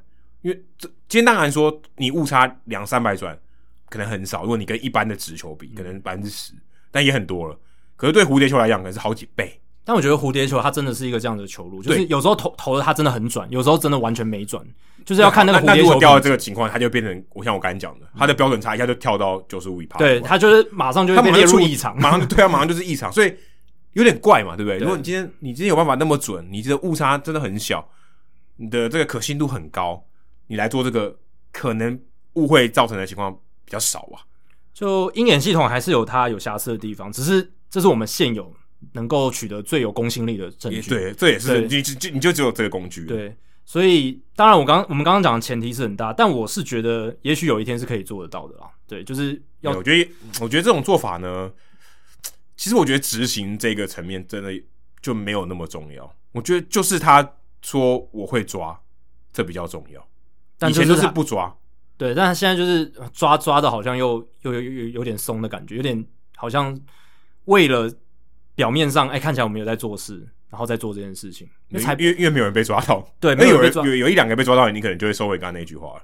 但我们从画面上来看，也是真的，裁判检查上是好像有一点随便，这是我们肉眼可以看得到的。对，没有，我觉得裁判还是说我干嘛，而且好像基层员警说啊，今天除了酒驾以外，还要检查别的，领一样的薪水，然后。加了额外的工作，而且是全民瞩目的一个压力蛮大的一个事情。啊，以前以前我还不用看 review，现在我要看 review，对不对？我现在还要检查这个，检查那个。而且大联盟一定还会跟他们说：“哎、欸，你们那个不要拖太久，你最好就是三十秒以内给我搞。”是真的蛮为难的了，很为难呐、啊，真的好难做，真的很难做哎。裁判现在越来越难了，所以赶快赶快有电子好球，大家可以省一点事。然后还有请请一个专门的人嘛，帮帮他们检查这个东西，不然真的这相对简单啊。才对啊，这个很简单，而且你多请一个人，其实我觉得这个是不用花多少钱，这个不科学，就是不像你刚才那个这么科学，嗯、但是我觉得还是最有效，而且很快。对，而且说真的，就是很方便啊，就多请一个人，然后妥善的训练，我觉得应该就就够了吧。而且公关上你也不会像这个礼拜闹出那么多奇奇怪怪的画面嘛。但这但我觉得这就是欠缺思考，真的，因为他没有考虑到，就像我们没有考虑到会有人脱裤子嘛。对。就是 Romo 那个画面是没有，如果大联盟有这个水晶球，知道说会有人脱裤子，他一定也不会这么做，因为这不好，这就是扣分，对我来讲就是扣分，形象绝对是不太好的一个影响。哎、欸，这个影片截图下来或什么的给大家看，怎怎么会好看？不是球迷也觉得不好看。重点是它真的是病毒式散播，这个是已成事实，因为太猎奇了，从来没看过这种情况。对，任何的怎么粉丝专业或者是推特账号，一定会抓紧这个机会，好好让大家见识一下。哎、欸，大联盟现在在到底在做什么奇怪的事情？对啊，就是很奇怪，把大家都当贼。哎、欸，你裤子里面有没有偷钱啊？对不对？对啊。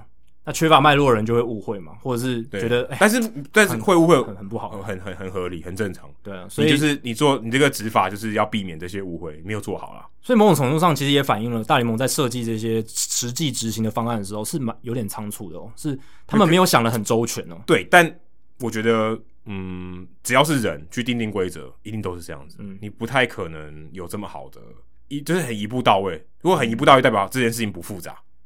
是，它事实上就是很复杂的问题。但也许他们如果可以花更多时间做 research 做研究，没办法，这个舆论的压力太大。你其实就跟防疫很很类似嘛。对啊，如果你不敢，就像我刚才一开始讲说中华职棒，我为什么会觉得中华职棒这样做不 OK？因为他如果今天第一次，没有人遇到过，或是大家都在遇到，大家都在摸索，没有人做给你看，你可以知道，就你你你就说大家都不知道有疫情嘛，突然来了，呃，我没办法招架，然后去做一些调整，然后慢慢导到一个规则，就像大联盟。去年做这个规则一样，OK，这些防疫的这些措施没有你你那已经做给你看了，而且你知道有可能会发生这件事情，你没有办法百分之百确定说我在打的时候接下来都不会有疫情发生，你没办法确定，所以你应该要有一个方案，即便那方案不够好。可是我觉得中华职棒的那个案例跟大联盟那个不一样的是，我们前阵子真的是。疫情在风头上，所以如果那个时候就开始想方案，没有，我觉得反而会，我觉得是会有反效果。没有，我觉得是早在疫情发生之前就已经该有这个备案了。说我们一旦有疫情，我们这个 Plan B 就要拿出来，这个东西都要已经先想好了。对啊，他们的 Plan B 就是没有停赛啊。但这这就是他们在疫情发生前他们想好的东西嘛？先停赛，停赛那个只是一个措施。对啊，我觉得还有一个 Plan，还有一个计划，说如果我们要复赛，我们可以怎么做？但他们没有办法。今天疫情爆发，我我可以在，甚至我去年打完，对不对？我可以知道说，二零二一年。如果疫情又爆发了，我要怎么应对？但我觉得这太强人所难，你没办法预期说疫情维持多久，万一是半年呢？好，对，没有错，对，这个就回到我刚才讲的，大联盟他一样，他也不知道这件事情，所以如果你要他一个很完整的做法，也是强人所难，因为人只要是人都是这样子，所以他也很难说，我把所有方方面面都考虑好，太，这也真的就是强人所难。我我要想讲就是这个，但外来物质是一个已知事件，它不像我的是说他执法遇到这些好笑的事情，对啊，有些丢脸的事情，他他没办法知道，他都是。他他没办法设想到这么多，嗯，他就是我们讲滚动式调整，嗯，的确真真的就是这样子，他他没办法，我一次就到位，是真的就是强人所难。我想讲就是这个，就是你你大部分情况下，他都是第一次执行。那如果在休赛季时间，呃，休赛季期间制定这个规则，然后在春训开始执法，没办法，因为然后春训作为一个实验的场地，那对。正式球季开始是，是，这是理想状况。可是舆舆论已经快把它压垮了，嗯、舆论就在说炒这个啊，对不对？嗯、然后你包围在那边煽风点火，我不行，我再不做我就来不及了。他就去去年一整年都对啊，去年是因为疫情的关系，对，但他也就是一样，他就是没有，或许他之前就没有想好，就是他没有说，哎、欸，我如果我们要定二零二一年春训就来弄，对不对？给大家一点时间适应，没有。他就是被动的去去执行这些东西嘛，所以难免他会做的不好。对啊，的确就是大联盟没有办法不周全的地方啦。这是就是就是人啦，我觉得真的就是大家要这样看待。嗯、他的确不可能一步就到位，这也真的很不容易。是说到一步到位呢，哇，Wonder Franco，他也没有一步到位。之前 Steven 还跟我们这边言之灼灼的说，他今年可能不会上。对，但但没有，我当时就觉得应该会会吧，而且上。说真的，拉他上来这风险没有很大啊。当然为为什么不拉拉拉一拉上来看看，开箱一下也好。当然也不是说 Steven 说的完全错了，因为谁也没有办法预期到，哎，光芒队这一阵子真的有一阵低潮，战战绩真的蛮低迷，打击打不出来，所以他打击一直都有点碰运气。但是之、就是、之前的状态是很好嘛，对，就是在风头上。Taylor Walls 也打得还不错，他们这个游击手，所以你会觉得说，哎，确实搞不好 Wonder Franco 也许九月才会喝一杯咖啡之类的。但现在看起来就是光芒战绩不不够好的时候，打击很不稳定的时候，他们还是要控，他们还是还是要从内部去做一个阵容的升级，就直接拉上 Franco。对，而且也要卖票嘛，对不对？嗯、快要快要这个全场都可以买了。对，所以。这个礼拜其实最大的这个在球场上的新闻，除了刚才讲的一些风风雨雨以外，Wander Franco 上来算是给球迷耳目一新的感觉。至少我的 Fantasy 抱了他很久啊，终于可以摆养了很久哎。你从寄出养到现在吗？还是对啊？因为有一个那个、oh, 那个 non available 的这个、oh. 呃呃名额，有一个 roster spot，对，所以你可以放，嗯、所以它基本上不占名额。对、嗯，但是你要一直抱着嘛，你就不能放其他的，因为我那个名额就只有一个。对，那我有另外一个联盟，就一直真的放在 bench，就就抱了两个多月嘛，对，两个多月。那也希望他上来可以打一个好表现，没想到只有只有第一场，对，只有第一场第二个打席就完成了生涯首安、首轰、首打点，对，哦、而且一打点一来就三分，对，而且是追平比数的全垒打，哦，非常重要的一轰。剧、这个、本蛮不错的，嗯、可是剧本好像就只写到这，当然也才五场比赛啦，老实讲也没有办法说什么东西。哦、但你从单一打席去看，是他的 talent，他的天赋真的就在那。当然，哎、欸，能排在第一的，能排在 Baseball America Pipeline 都第一的。大家集体看走远的几率很低。其实不只是这两家，全业界都把它排在第一名，没有任何一家就全部都公认第一。你说要大家都看走眼的几率真的超低。而且甚至有些专家说他他是他们就是做这个新秀评价以来第一个评价八十分，就是顶满分的未来期预预期值的这样子一个选手。基本上就是预测他是名人堂选手，明星到名人堂等级这种这种程度。对。哦，但是前提要健康了。对，健康健康这种程度没有人知道，所以就基因解密一下。对，但是你一定可以预期，他说也许可以缴出一季的这种明星级的水准是可以预期的。这种评价，这种人真的很少。但 Wander Franco 就是这样子，而且他现在是 Jurickson Profile 也是当初也是第一。哦，对啊，而且当当初也是把他评成这个五拍子，对不对？就是什么什么都好。当然，就是有像他这样比较失败的一个案例。但是 Wander Franco，如果你看他跟当年的 profile 身材上来看，或者是他们在这个选球上的这种成熟度来看，还是 Franco，我觉得还是乐胜。呃，这一方面我觉得跟时代有有关系，平量的这个这个技术好一点，大家失败的经验一直在累积嘛。呃，对，我觉得这个这个有很大的差别。而且现在年轻球员提早这种早熟的这种身体早熟的这种状况更加明显。哦、对对，像洋基队那个 Jason Dominguez，他才十七岁的时候就看起来像是 Aaron Judge。哎、欸，你说真的，如果我们要狠一点说。你说他真的谎报年龄，我真的会相信。很很难不去相信吧？就是你十七岁的少年，怎么可能撞成那个样子？就是整个，就是你，你要么就是过过早训练，怎么怎么会变成？这不太对吧？而且男男生通常发育成熟比较晚嘛，有些人到大学还在长，可能还在长，二十二岁的时候还在长，还没有到身高的极限。你你很难想象，如果他继续还真的还在长，会长成什么什么样的身材？对，Wander Franco，他现在三月，他今年三月一号才满二十岁。非常非常年轻，二零零一年出生，千禧年之后出生的。他现在是全大联盟现役最年轻的球员。然后你看他的身材，他看起来像是一个二十岁的人吗？哎、欸，可是说的说真的，他壮，可是他很矮哎，五尺十。对，但是他比他他只比 Pedroia 高一点点而已。对，但是身高我觉得是还好，搞不好他还在长啊，对不对？搞不好他还会继续长。哦、这这我不知道。但是我是看他的那个肌肉，他的身身身材那种壮硕程度，很少球员是。在二十岁就展现出那样精壮的等程度。你看 ERA 二十岁的时候，哦，很瘦不拉几。Fernando Tatis Jr. 其实看起来现在也是算纤细嘛。当然他现在越来越壮了，越来越壮了、嗯。对，但是他刚上的刚上来的时候也是很瘦的。嗯、你去看 Mike Trout 二零一一年、二零一二年的时候，瘦到不行。他那时候脖子很细，现在脖子已经粗到跟不知道跟什么一样。但是 Wonder Franco 现在我就觉得他已经是一个诶成熟大人的一个。可是这样讲他进步空间好像比较少哦。被你这样、啊、被你这样一讲，你可以讲，你可以这样讲，你就可以讲他好像。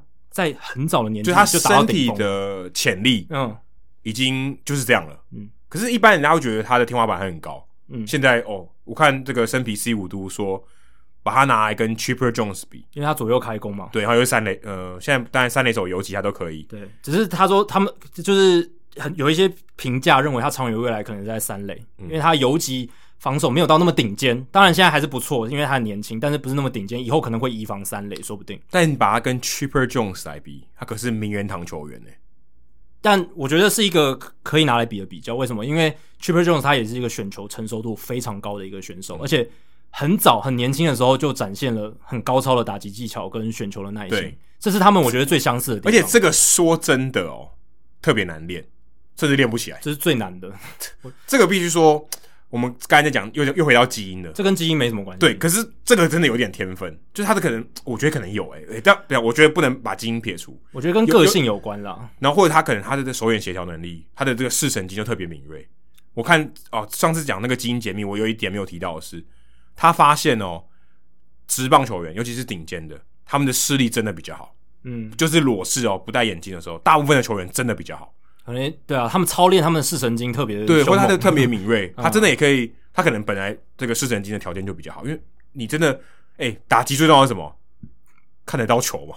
你看不到球，你要想打什么？对不对？这、啊、最基本的。当然，相比于什么挥棒力量、跑垒速度这种球路辨识或者选球，相对来讲基因影响程度稍微比较低一点，但也、嗯、也不能说完全没有。对，那你只是没有那么明显而已，只是看不出来，肌肉很大看得出来，视神经的这个传导很快。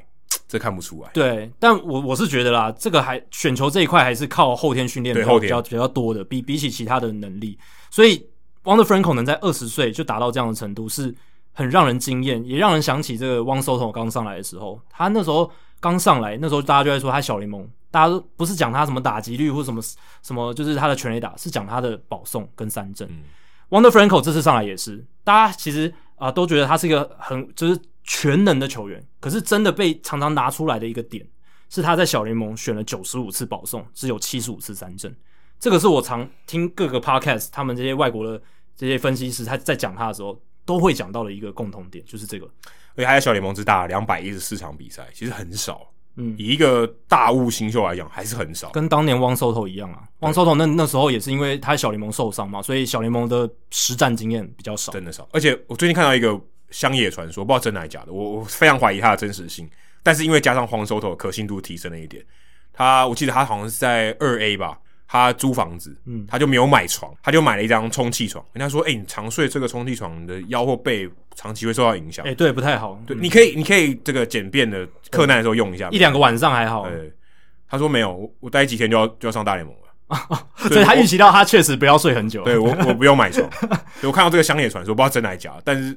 但因为是黄手手，就觉得哦，好像有点可惜，蛮蛮合理的。而且你刚刚说到基因，其实 Wander Franco 他确实有蛮好的基因，他的应该是他的叔叔还是反正就是他的表亲。Cousin，对 cousin 叫做 Erick Aybar，还有 Willie Aybar，哎，Willie Aybar 以前还打过光芒队，对不对？嗯这两个兄弟不是 Jessica Aybar，呃，不是不是不是，那拼法也不一样啊，拼法都不一样。这两个是来自多米尼加的 Aybar，然后 Erick Aybar 在天使队打了好几年嘛，是一个很不错的，就是第二，他那时候常常打第二棒，就那时候 Mike Scioscia 常常常常让他当那种助攻角色，你很像现在的 David Fletcher，对对对对对，就类型蛮像，速度也快蛮快的。那 Willie Aybar 比较不一样的类型，可是也是算不错的一名球员。他有两个表情都上大联盟，都都中线的嘛，对不对？应该是 Willie 呃 Erick Aybar 我确定是中线，Willie Aybar 不太还是内野手。对，对，反正你家族里面出现两个上大联盟，而且是站稳大联盟的球员，其实这已经说明了你的基因应该蛮适合棒球了哦。没有，我觉得坦白说，我觉得多米尼加的投入人真的很多很多，所以你要找到你的亲戚是谁，就好像你在台东，我这样讲有点歧视好不好？但是如果姓杨的，就是杨家班那个姓杨的，搞不好都很会打。对啊，对，你也不能说都是基因的关系。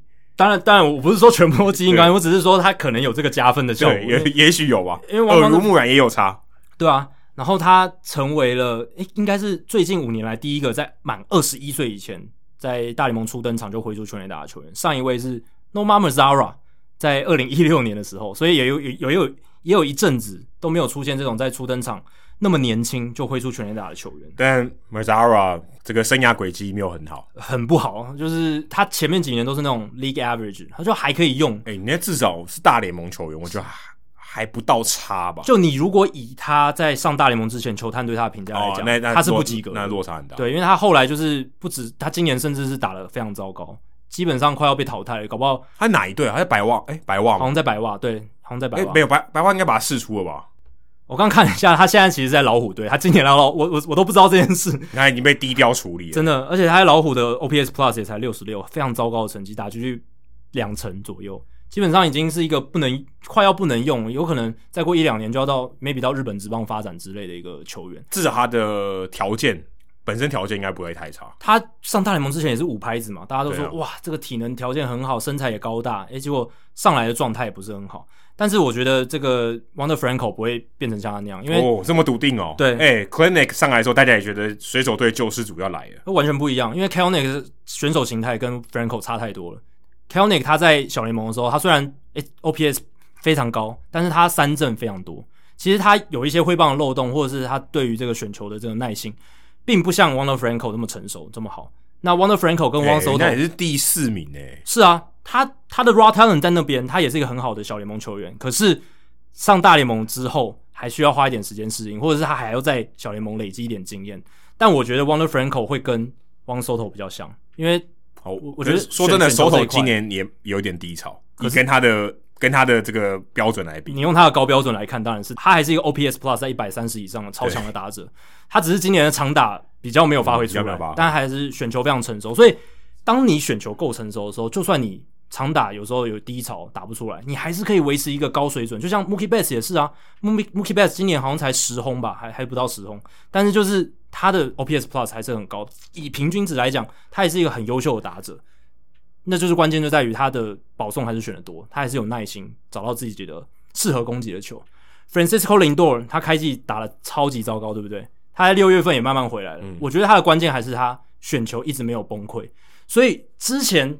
很多专家在讨论林多的时候，他们一直说：“我们再看看，我们再看看。”虽然他现在对真的打得很糟，可是他的选球还是维持得很好，他不会去追打那些他不该打的球，他这个成绩会慢慢回来的。就我们现在看到林多现在成绩确实是慢慢回来，所以我会觉得 Franco 或者是像 Soto 这样的球员，他们遇到低潮或者是一开始适应期表现撞墙的时候，他们会有比较高的这种弹性或者比较高的那种耐受度，让成绩调回来。所以我会对 Franco。比较有信心。Franco 在我们录音前已经连续四场都没有安打了，当然还有保送上了，但他已经连续四场都没有安打，等于他唯二的两支安打，我看是十九支二啊，那两支安打都是在第一场就都是在初登场打，一支二垒安打，一支全垒打，对，所以他的适应期来的蛮快的。对，他需要现在做一些，没没已经要开始做一些调整，但至少他保送还是有在选，而且他大联盟生涯的第一个打席其实是很让人惊艳的，就是他对 Eduardo Rodriguez 那个打席，他前面两球两个好球直接进来。已经良好零坏的绝对落后，他接下来的四球他全部选掉。当然，Eduardo Rodriguez 那后面的四球确实投的离好球还蛮远。对，就是嗯，没有什么引诱性啊。对，可是以一个二十岁的球员来讲，你在良好零坏的情况下，第大联盟剩下第一个打席，你还是会就是不小心出棒吧？不小心被说到这个，我觉得有趣的是，如果是你哦，你是大联盟第一个打席，你上去是会特别专注，还是会特别紧张？紧张加亢奋，我觉得紧张加亢奋，而且我觉得出棒的欲望会比较高一点。我觉得表现人对人人之常情，你第一次的时候，因为因为我在想说，他到底初登场这件事情，这个这个属性哦，对他的这个表现是加分还是扣分？因为他就说第一个打席很重要，我就特别专心，可以嘛？对不对？成长线都飙到极致，那我可能可以拿出超越我的标准的表现。但也有可能另外一种说法是。妈呀！第一次上来打击，好紧张，可能会扣分。我觉得像 Franco 这种超级大物的新秀，或者是大家给他评价很高的新秀，通常啦，在初登板的时候是比较不容易紧张吧。像 Jason Hayward，对，因为他第一棒就全垒打了。他们以前在小联盟就已经受到很高的关注，然后大家也把他们已经基本上当成半个大联盟球星对待。哦，所以他的压力测试已经比较长了。对，已经算是检验合格的感觉。所以这种球员上大联盟之后，他的他应该心脏跳得比较慢一点。那我会觉得.对你刚刚讲到那个一般球员大联盟初登场会比较紧张，这个是很正常、很亢奋，会出棒。我觉得出棒欲望会比较高。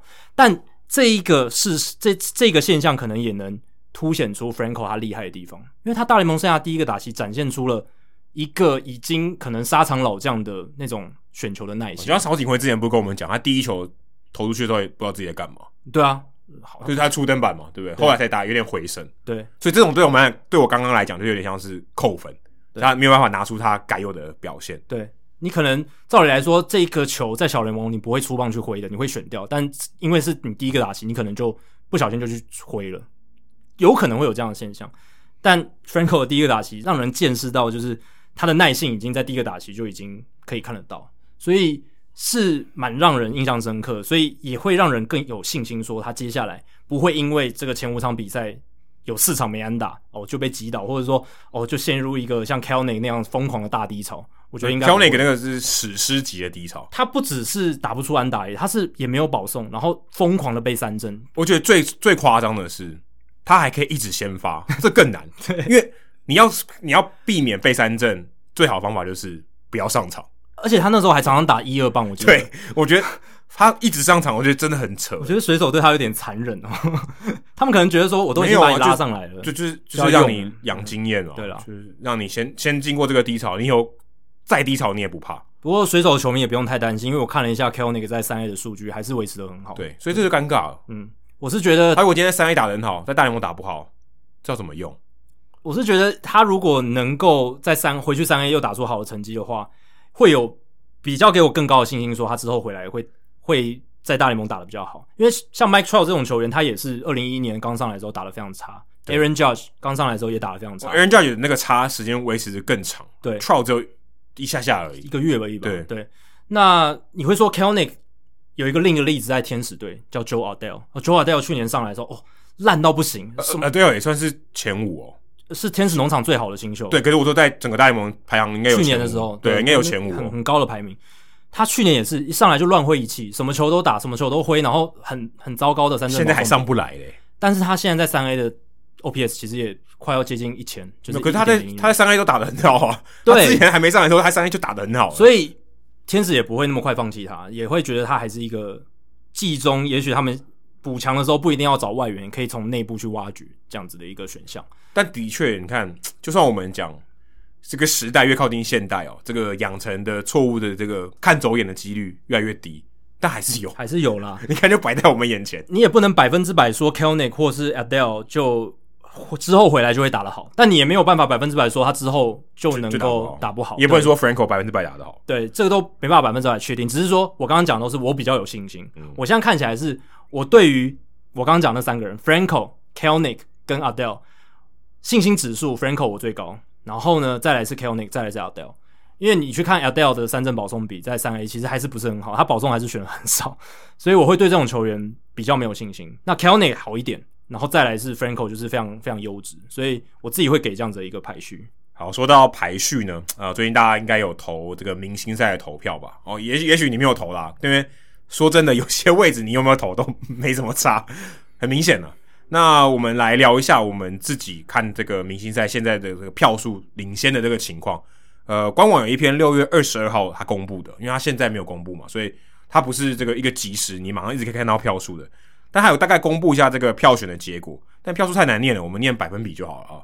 那我们先从呃一个位置一个位置来来说一下现在的战况，这个投票的这个态势是怎么样？那一垒呢，Vladimir Guerrero Jr. 啊，应该呃，我想他如果不是最高票的话，大家可能头脑坏了啊。这个就笃定了，对，对，这个而且他在一垒美联的一垒几乎是很少，百分之四十九的投票得票率，因为他今年就是想要挑战三冠王了嘛，这个。态势太强，气势太强。对，哎、欸、哎、欸，说到这个，刚才讲 Franco，哎、欸、Guerrero Jr. 前两年也被人家觉得这个是个某种程度上，呃，不能说 bust，但是有点 over hype。其实 Guerrero 有点类似啊，因为他小联盟其实也是很有耐心的球员。对，那上大联盟刚开始的时候也是蛮惨的。当然，他在大联盟前两季还是一个 above average 的打者，你不要觉得他很烂，他还是一个 OPS plus。但是跟他的这个呃广告的这个宣传的效果来比，差太多，差太多。但他。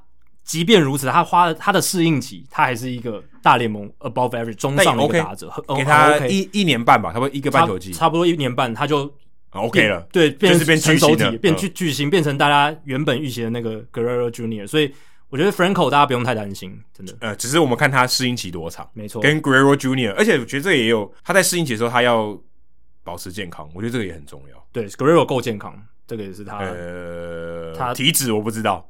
对啊，但但他至少可以出赛啊，他他变胖了没关系，但是他可以出赛就好了。那可能未来都不知道，还还有不知道未来还有没有守卫，很可可能很快就要打 DH 了。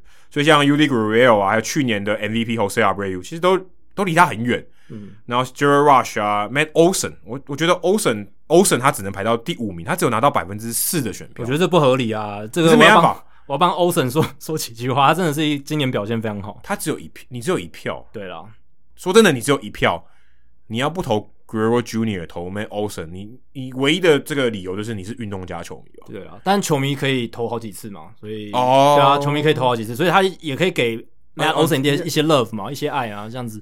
因为 Olson 他今年很扯，他他把他的三振率大砍，对啊，然后同时全垒打还在，全垒打还在，然后而且打击率飙升到三成左右，这个很扯，我觉得。OPS 九成七，哦，在我们录音的这个时候，九成七，非常扯，非常夸张，而且 WOBA WOBA 在全大联盟前百分之三，对啊，就是就是基本上你对上最好的打者。对，我觉得关键就是在于他大砍他的三振率，然后保送还是维持。哦，他帮助我的 Fantasy，我 Fantasy 每一个联盟都有他，太重要了。这他在今年在一垒都有稳定性，而且又稳定的出赛嘛，又没有什么受伤，所以真的是呃拿港务很赞。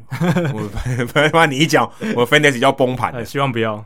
好，接下来国联部分的话，国联这边其实是我觉得今年各个明星赛首位里面最弱的一组哦。因为好，你说 Max Muncy 确实打得很好，他 OPS 也在零点九之上。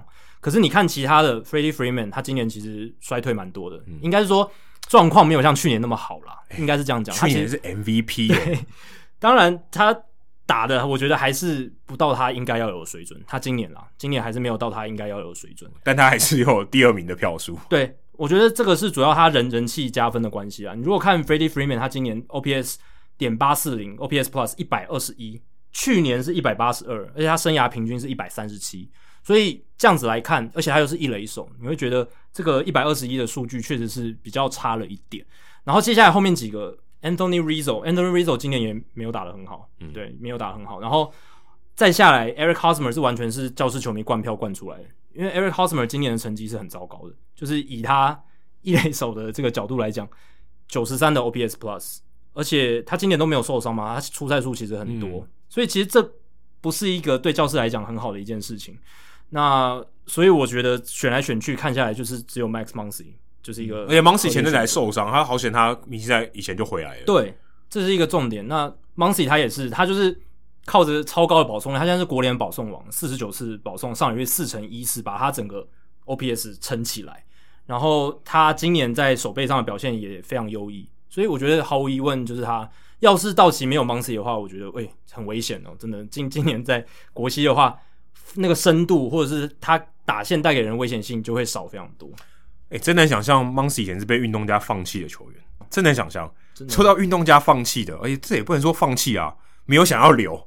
Marcus Semien 今年在蓝鸟打得跟鬼一样。他四月份其实打得很糟，五月份就炸锅了，太强了。今年他这个身手，他如果继续再挑战这个游击手，在他如果今天这个自由球员市场，他今年只签一年约嘛，所以他如果再进入到自由球员市场，哇，他身价大涨。对，他今年打太好，所以他拿到百分之三十五的选票。Jose Artuve 拿到百分之二十一，DJ LeMahieu 百分之九。说真的，Artuve 这么少，我就觉得有点有点可惜。我觉得如果没有太古达人事件，他绝对他的票数绝对是吊打 Marcus Semien，因为 Semien 的知名度相对于 Artuve 绝对是低非常多的。可是他今年打真的很好，是，只是他但他，但他拿到这么多票，我原本以为这是一个 close call，就是 Altuve 应该会蛮接近，嗯、就是这两个人伯仲之间，没想到 Altuve 输，我看这个六月二十号输百分之十四，因为真的很多人讨厌他了，这这是一个原因。然后再来就是呃。我也觉得阿图贝应该要拿到最多票，因为他最近是在风头上，他的这个打击的曲线是往上的，他最近打的很好。Semien 是相反，他其实五月份打的非常好之后，诶，六月份他有一点手感降温下来，他有一阵子 OPS 已经冲到点九了吧，我记得，但是现在有点降下来，所以就就是这种一消一涨。那奥图贝票数我记得应该是往往上增加，对对对，所以但是还是比不过这个丑闻带来 带带给他的影响啦，因为因为毕竟你就想。三十队的球迷有二十九队可能不会投他，嗯、对不对？对可能就觉得这个这个负面的标签贴在他身上，大家可能就不想投了。对。然后这几年明星赛票选，我觉得比较好的是，因为全部改成网络票选嘛，所以会比较接近于这个真正明星赛开打的时候进行这种大量的投票。嗯。以前我记得好像五月，因为要现场投票，还有现场投票，以前有现场投票，然后从五月份就开始，然后那时候大家都在看四月份的数据，然后有时候就会投出一些比较荒谬的选择，但。现在我觉得这个状况可以看到比较多选手的近况，我觉得是比较好的。那国联二垒手的部分，其实战况蛮激烈的哦，应该是说勇士队的 Albis 跟 Fraser，就是海盗队的这个 Fraser，这两个人战况蛮激烈的。你虽然看票数的百分比，Albis 百分之十八比 Fraser 的百分之十二多蛮多的，可是你要想哦，Adam Fraser 他是在海盗队，一个在海盗队的球员能够拿到那么多的选票，代表说他今年是打得真的很好，才能这样子。不然的话，一个海盗队的球员，他应该都是那种就是。因为一支球队一定要有一个明星赛的代表，最后才被选进去的那一保保障名额，保障名额。对，Adam Frazier OPS Plus 一百四十一，而且他也是几乎全勤出赛。不晓得他会不会留在海盗？哎，对啊，我交易大限，他搞不好不是用海盗队的球衣入选。我觉得应该会被交易掉，因为他今年打完的话，他就他明年球季结束就会变成自由球员，所以。海盗队应该要好好利用他的价，要卖高啦。我觉得他现在势头上真的，因为他以前生涯 OPS Plus 最高就一百一十八而已，嗯、而且有几年其实打得不太好，嗯、所以真的海盗现在趁卖高，现在他二十九岁了，是一个非常好的出卖的时机，这样子。那就这两个啦，但是 Albis 我觉得还略胜，因为他在人气比较高的勇士，而且他今年也确实投打跑手都不错。真的想要他才他才二十四岁，对啊。年纪比我小三岁，真的是英雄出少年。而且你会觉得他好像已经在大联盟非常非常久，因为他在二十岁的时候就上大联盟。嗯，他现在已经是，哎、欸，他还比阿库尼亚 Junior 还老哎、欸。对啊，这已经是他第五个大联盟赛季了。而且他今年的这个打击数据，基本上跟他前几年就是状况好的情况是差不多，差不多，所以是维持的很好。所以。我也我个人的话，我也是一定会投给这个 Albis 的。但是我觉得至少在国联二垒手这个选择上面，不是一个 slam dunk，就是没有说一定百分之百的人都会投 Albis。Adam Frazier 算真的有把自己挤进去，真的蛮接近，对，已经有把自己挤进去。哎、欸，如果你是这种喜欢 underdog 的人，可以去帮 Frazier 灌一下票。对啊，因为你、哦、不过我们来来不及了。说真的，我们节目上线的时候，哦，Phase One 第一阶段已经结束了。哦，但是你 Phase Two 可以哦。我们先讨论一下这个赛制。Phase Two 你可以选先发球员，对，就是。第一阶段的前三名嘛，然后可以再选，所以目前看起来前三名应该有可能会是 Frazier、Albis 跟 Lux、Gavin Lux 道奇队的。那希望大家可以多给 Adam Frazier 一点爱，多给 Adam 一些 love 嘛。对啊，因为 Gavin Lux 我觉得真的没道理啊，他今年真的是因为道道奇队，他是道奇队，但他今年的那个整个 OPS 才点六八一而已，不到平均值。对，打出令人蛮失望的这个球技哦。刚才讲到这个年纪，Rafael Devers 也非常年轻。红袜队的球迷已经看他好几年了，我、嗯、今年真的已经长成就巨星了。我觉得他 MVP 选票应该会拿到一些，嗯，虽然可能不是真的 MVP 的得主，但 Rafael Devers 真的已经打太好，而且三垒手也没有什么太多选择了。他现在百分之二十八哦，所以你看，呃，蓝鸟队占据了内野的右半边，呃，红袜队就占据左半边 ，Bogaerts 也也领先蛮多的，所以。我觉得 Devers 跟 Bregman，Bregman 而且也受伤嘛，他一定不会先发了嘛，应该是不会，应该是不会再受伤的球员应该就不会了。但我觉得，呃，三垒的话，我觉得 Yoan Moncada 应该可以得到一个关爱的眼神。但他今年的长打真的锐减非常多，不知道为什么。他今年就是靠他的这个保送，还有他的这个稳定的打击率。对，可是不知道为什么他长打突然不见了。而且 Wonder Franco 他的身材就让我想到当年的 Moncada，嗯，就是矮矮的。也不应该不不能说矮啊，就身高不是很高，嗯，然后他很年轻，然后就长得超就肌肉棒子，对，然后也没到，但就是很壮，对，很壮，然后而且都是左右开弓，哎，对，而且都而且都很年轻，对，都很年轻。蒙卡达二应该二十十九岁就上大联盟，对，在红袜队。然后蒙卡达刚上大联盟的时候，其实打的不是很好，很挣扎，很蛮挣扎，在红袜的时候特别。但去年打很好，去年打得很好啊，他其实，在前面几个球季有两个球季打得很好，然后有两个球季打得。比较糟糕，所以就是表现也是蛮起伏的。然后我今年看了一下他的数据，其实你也找不到太多原因为什么他今年的长打发挥不出来，因为他击球输出更快了。对，他打他把球打得更强劲，更强劲。然后 hard hit rate 强击球比例也变得更高。然后运气他他其实运气很好，而且他也是一个，我记得他之前有一个 BABIP 好像超过四成，他 bad 他的 BABIP 一直很高，他的场内球安打率一直很高，这也是很多数据专家觉得非常特别的一件事情。他的球特别会找洞钻。然后我找来找去，最后只看到一个可能可以解释，就是他的这个飞球出场率比较低，就是 home run per fly ball rate，就是飞球的这个成为全垒打球的比例比较低，飞得不够远，也有可能跟运气有关。这个这个是一个蛮运气值。诶，他的纯长打率只有一成二，诶，呃，对啊，就是反映在他这个长打都非常少，超少。他在二零一九年的时候两成三三，几乎腰斩哎、欸。对啊，他长长打率光看长打率就不到点四，所以只有点三九八，所以就然后然后他打击率他打击率很高，对，打击率很高，上垒率也很高，然后他的这个飞球出墙率百分之五点七，比他生涯平均百分之十几乎砍一半，所以可能有一些该成为全垒打的球没有成为全垒打，造成了他现在这个长打率的窘境。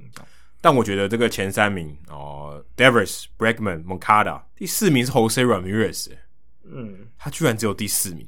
但我觉得最后他应该还是会被选进去吧，就是保障名额，对，保障印第安人的保障代表，因为 Shane Bieber 现在也受伤嘛，然后他们、哦、投手不算啊，打者吧，投投手应该也可以，投手也也是一个也也也是可以保证保保障名额的啊。哦，印第安人、嗯、投手全部受伤光了，你知道吗？那 Aaron Civale 都都不行，都倒下去了，所以哎，对耶，这样讲起来他们。可能就是他们终结者那个 Classy，也许可以考虑。Clase 跟 Karinchak，Karinchak 可以考虑，但我觉得 Ramirez 应该要对，应该会递补，因为没有 Ramirez，印第安人今年根本不用打了，就是他们打击应该就会整个彻底的崩坏。对，所以 Ramirez 只有九趴，嗯，我觉得是有点太少，太少。以他的表现来讲，我觉得九趴是有点太少了，可能大家也是觉得二职的印第安人队吧？对，二职的印第安人就把球迷吓跑了。好，那国联部分的话呢，Chris Bryant，我觉得。没有太大的悬念，应该就是他了啦。而且我觉得这不公平，他明明就没在守三垒。对，这也是有很多人在讨论。我也要讲了，他虽然拿到百分之二十九的选票，但是有一些那个红雀的球迷就替这个 Nolan Arenado 打抱不平，就说：“哎，Chris Bryant 他今年先发三垒手才二十一场，百分之二十九点六的比赛而已，有超过一半以上的时间他都不是守三垒，他都是守去去守外野，是因为今年小熊外野手伤病比较多，嗯、加上 Patrick Wisdom 跟 David Bote 都可以守三垒，所以。” Bryant 因为可以守外野，他就被拉出去。但是你如果看 Chris Bryant 他整个生涯，他还是一个在三垒出赛超过百分之八十以上比赛的一个球员。你会说，因为今年他只在三垒先发百分之二十九点六比赛，你就不把他当三垒手吗？我是觉得这有点太超过了。毕竟他还是真的有在守三垒啦。而且说到这个，我觉得有一个很妙的点是，明星赛一定要投当年上半季的表现吗？哎，对啊，这个我也我也想讨论哦。就是你觉得明星赛是要投一个，你要把心度这个部分也考虑进去，还是你真的只看？哦，没有，我的意思不是这个。上半季，可是事实上去年的下半季应该也要算。但就是在原像是但但两个期中考的中间。但你这个其实就是某种程度就是看心度啊。我说的心度就是指过去他累积的一些成绩，今年以前累积的成绩带给他的名气嘛。哦、那但如果说他去年下半季打很好，今年上半季也不差，我就把他入选了。对啊，所以你要不要考虑明星？去年的明星赛之后，他打的不错。我个人是觉得明星赛的票选应该也要考虑一点明星心度，就是所谓的他以前累积的一些成就跟跟数据的累积，就跟 Derek Jeter 就。他不单只是选一个上半季打数据最好的一个球员，嗯，我觉得还是要有一些额外的加，不用选了，就不用选了，直接你就 WRC Plus 最好那几个 选出来的，或者你用 WAR 对不对？你用 WR 值最好，那就有点无聊。当然，我们刚才评选的方式还是某种程度上很吃重这些数据，可是那是因为差距特别大的，就是就是数据真的差别很大，你没办法去帮那些数据很差的人去自圆其说。那像我们刚刚讲 Alpes 跟 Frasier，我们就觉得诶是有得一拼的，嗯，对不对？那我觉得 Chris b r y a n 这一点也是，他过去累积的一些明星的成就，还有他在三垒的丰功伟业，我就是觉得这个还是把他定位在一个三垒手会比较好啦。我觉得他的三垒手的成分还是对我来讲够纯。那你如果觉得他今年不够纯，那那是你的看法，对不对？那我我也尊重啦，对吧、啊？那你如果他觉得他不够纯，也可以去投 Nolan Arenado 啊，Arenado 百分之十五的选票。那 Arenado 今年他当然打的。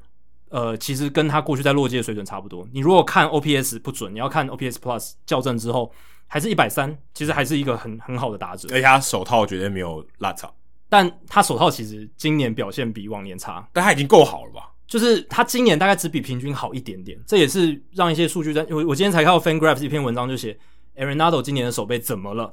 当然他一开开头还是说 Arenado 三垒手背还是很好，对啊，但是但是他今年的数据是比他往年差非常多的。因为去年他才打不到六十场比，就是缩水的球季，他的 DRS 就很高，就七了，而且 OAA 就是 Outs Above Average 出局制造值也很高，但今年就没有这个情况。那他去检视数据是发现说，他在守游击的时候，因为现在太多布阵了嘛，他常常会被拉到游击防区去守。Oh. 他在游击防区往自己的右边移动的时候，面向本垒板右边移动的时候，他的表现是不够不好的。对，所以这是一个点。他往前跟往他身体左侧是非常强，还是很强。可是往他身体右边，而且在他以前比较少守的这个游击的位置，其实表现没有那么好。只是他还是被定位在三垒嘛，所以你账面上数据会觉得，哎、欸，他怎么三垒守的，就是跟以前不一样，哦、跟这个守备布阵有一点关系。好，刚才讲到游击嘛，那美联的游击 Zander Bogaerts 刚刚有提到 Devers 就左半边都都红袜队的 Bogaerts 当然今年打的真的也很好，他拿到最多选票百分之三十，再是 Bo Bichette 拿到百分之十八。可是说真的啦，我觉得 Carlos Correa 应该更值得。Carlos Correa 基本上是太空人。啊，就是进攻的核心啊！他而且说真的，他的这个 WOBA 跟 Bogaerts 都都是 PR 九十五的，都很都很好。嗯，那 Bogaerts 的手背比他烂很多。嗯，对。那我觉得 Correa 如果你说要选一个明星，你要全面一点的话，就 Correa 只拿百分之十一的选票，是真的有点太少。那当然也有可能像 Altuve 的这个效应嘛，嗯、啊，就已经被大联盟其他二十九队的球迷塑造成反派，所以公敌。对，这个票数上有点吃亏。但如果要我选，我觉得 Correa 如果真的要以成绩来看的话，Correa 我觉得他应该是要先发。而且你刚刚讲的全面性，他的守备真的是比 Bogaerts 好。他对啊，Correa 今年的成绩跟他二零一六年那个最巅峰的时候，二零二二零一六二零一七那个最巅峰的时候是差不多的。打击面他也是走出去年的低潮，跟 Altuve 一样。所以我是觉得，如果真的你撇除这个算是 Villain 这种素这种反派反派的这种。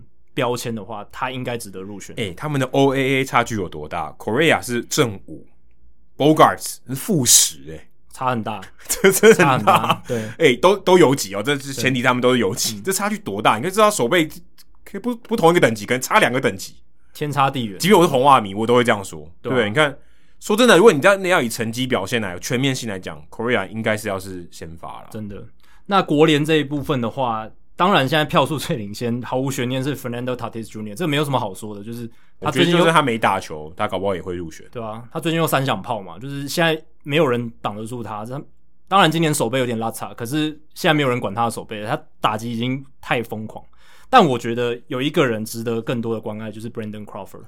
诶，Brandon Crawford 他今年是打出一个蛮可怕的一个数据，诶，现在 OPS 点八六五，以他的标准来讲是很可怕的。因为他过去、嗯、他他多少都六成多，呃，就是有点六是他比较低潮的时候，但大部分时间是在点七哦，点七。他生涯没有一个赛季 OPS 超过点八的，就是完整的赛季。当然今年还没有完整，可是他现在点八六，我觉得他蛮有机会，今年整个球季会是点八以上。重点是他手背好，跟 Tatis Junior 也不能比诶。对，他的手背稳定非常多，而且你还要考虑考虑到他对他对巨人队的重要性。当然，Tatis 也对教师队很重要，没错。可是我觉得。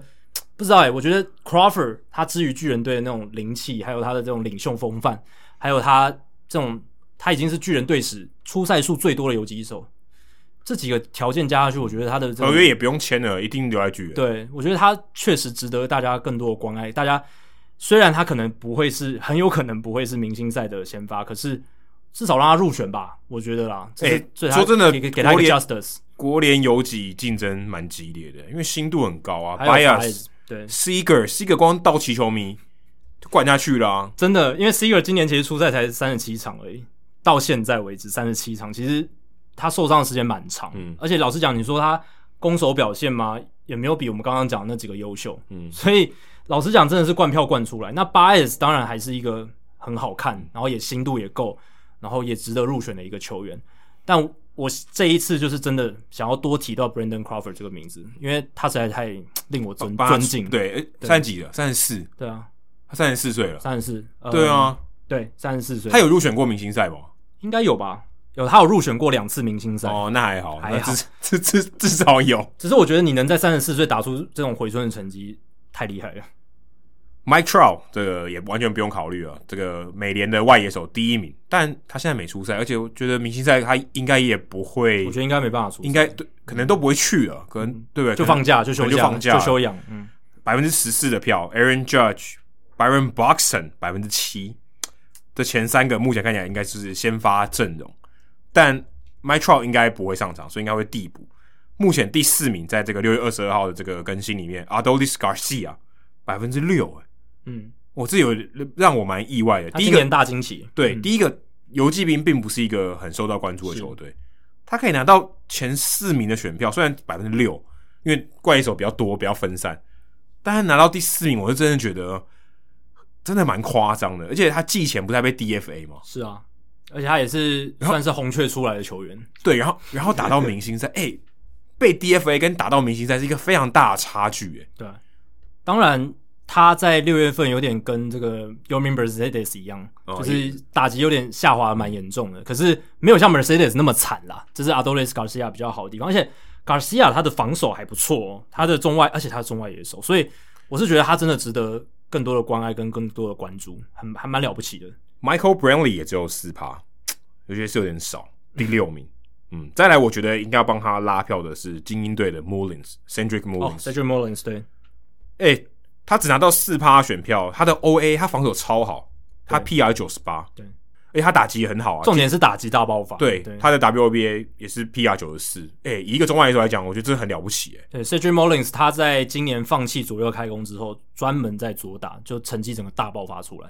因为他之前的右打实在太糟糕了，所以他就是放弃了他的右打，反而收到奇效。而且这种在成绩不突出的球队的，哎，我们现在不能讲他明星球员，因为他还不是，但他表现已经是明星球员了。这种人应该要多给他点关爱，不要让他连明星赛都挤不进去。但我觉得他会保障名额进去，他会在球员跟教练的投票的时候获得关爱。对，嗯、所以 Trey Mancini 就会被割爱。对，我觉得应该会被割爱，因为 Mullins 比 Mancini 打得更好，而且 Mullins 我当然 Trey Mancini 的故事也是很戏剧性，没错。但 Mullins 的戏剧性我觉得也蛮强的，因为他生涯前三季真的是蛮糟糕的，就是基本上。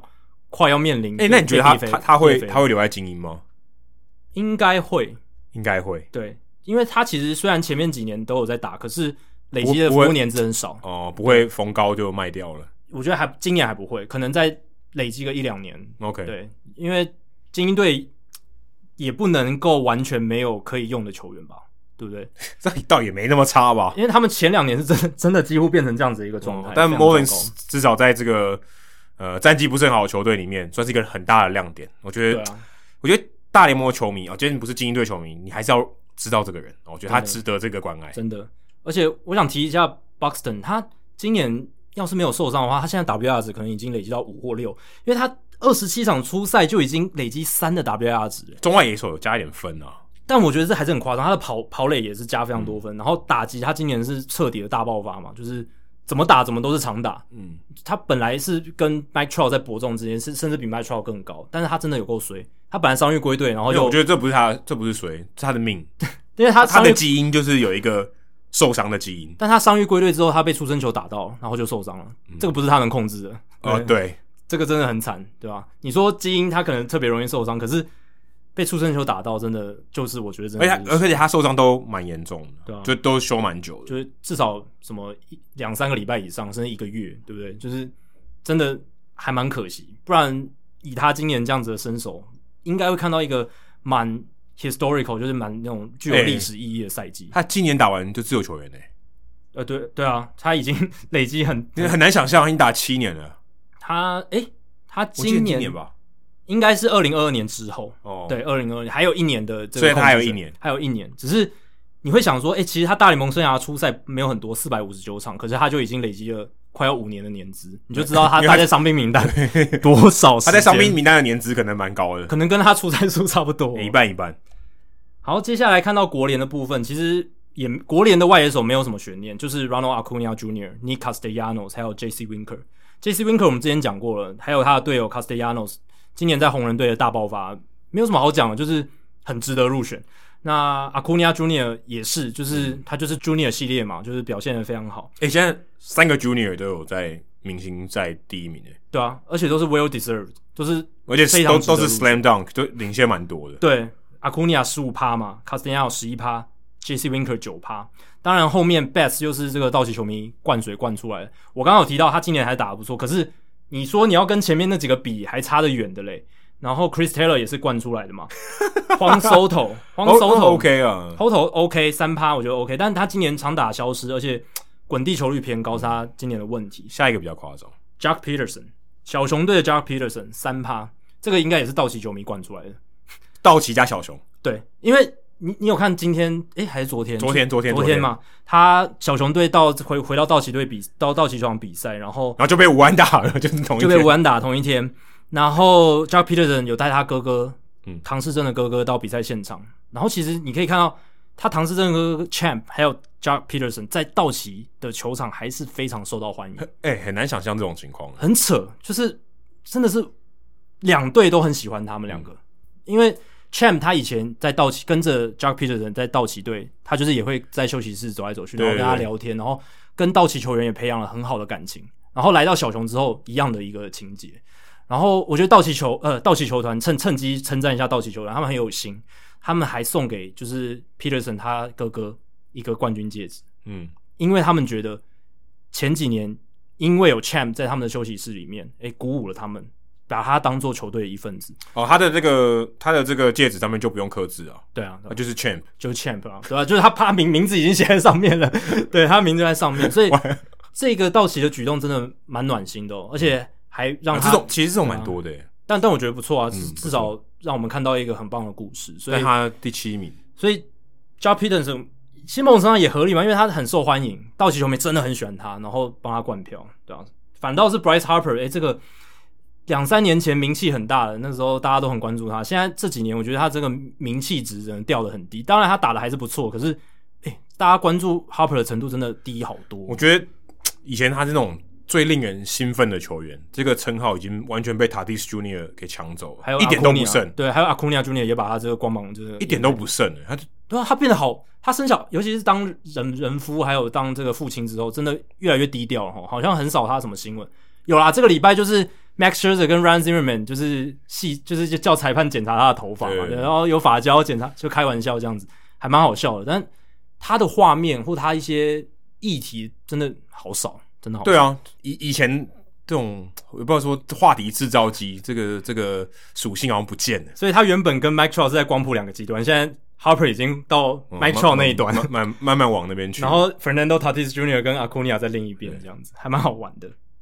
好，接下来捕手啊，在美联方面，Salvador Perez 好像人也没怎么没什么悬念，他领先幅度非常大，百分之四十二，领先第二名的 Yasmani Grandal 百分之十，领先百分之领先三十二个百分点，这太夸，这个是应该是所有里面差距最大的吧？应该是哦，应该是。对，但但他就是符合我们刚才讲战绩不怎么样的球队，他、嗯、有一个 bright spot 大亮点，对。就就他了。今年皇家对吧、啊？就是 Salvador Perez，然后他们野手没有什么太大的亮点。Maryfield，那就中规中矩。对啊，投手方面没有什么人跳出来。对哦、呃、Carlos Santana 好像还是在选保。Danny Duffy 没有受伤前很强，很强。对，但是其他的就真的还好。对，Mike Miner 就中规中矩，对吧、啊嗯？没有亮点，就 Perez，而且签的合约嘛，不要这个这个绩效做给你看，OK 的。然后，国联的部分其实也是没有悬念了，Buster Posey。呃，没有什么好讲。我们之前节目也聊过他蛮多次。今年打二休一，诶，这样子的一个 schedule 让他还有加上去年休休养了整个球季嘛，所以整个身手恢复之外，那个长打能力还找回这种 MVP 等级的水准，甚至达到生涯新高峰的感觉。这个在季前，如果你说 Buster Posey 会是国联明星赛的先发捕手。哦，又会有人觉得你疯掉了。对啊，要要可能选什么 Wilson Contreras，对啊，因为之类的，对啊，就是你很难，因为 Posey 这个曲线就觉得，哎、欸，明星赛如果打得不错，OK，哎、欸，明星赛捕手这是两码事，对啊，而且你看他过去从二零一七到二零一九年，三十岁到三十二岁，OPS Plus 一百二十七、一百零八、八十三，就是一个。斜坡往下，去年又因为这个跟那个 Cable Car 差不多一样往下，对。然后 Cable，呃，然后去年这个 COVID nineteen 又完全没有出赛，然后就想说啊，三十四岁还有没有心要打？对啊，然后回来会不会要花一点适应期？有没有？你一年没有比赛了，这是有影响的。诶，没有，Buster Posey 直接打给你看，现在 OPS Plus 一百六十八，然后呢，他的这个整个 WR 值又到二，所以就没有什么好讲，就是他了。而且他又是在巨人队，巨人队今年又是一个那么好的故事。当然，我一开始投票的时候，我是投给 Yadier Molina，因为 Molina 那时候打的很好。现在棒子有点冷掉了，可是我是觉得 Molina 还是值得这个一些关爱啊，因为他在这个年纪，然后还是能够常常蹲捕，然后投手还是给他一致的赞誉，就是我会给他这个新度的这个票比较多一点。这十年来，国联的捕手基本上就是 Posey 跟 Molina 的战争，对，你说在明星赛票选上面，对你说 Contreras 确实哎打得很好，然后也是一个年轻的新秀，就是新兴的捕手。当然他现在已经算是中生代了，对但是你必须说，就是他对于这个球队的重要性或程度，或者是影响力，好像还是没有到。没有，因为他不能不能，因为 Chris Bryant、Rizzo、Bias 在他前面。哦，对，这个有锋芒有点被掩。你如果今天 Contreras 移到别队比较差一点，他也是明星呢。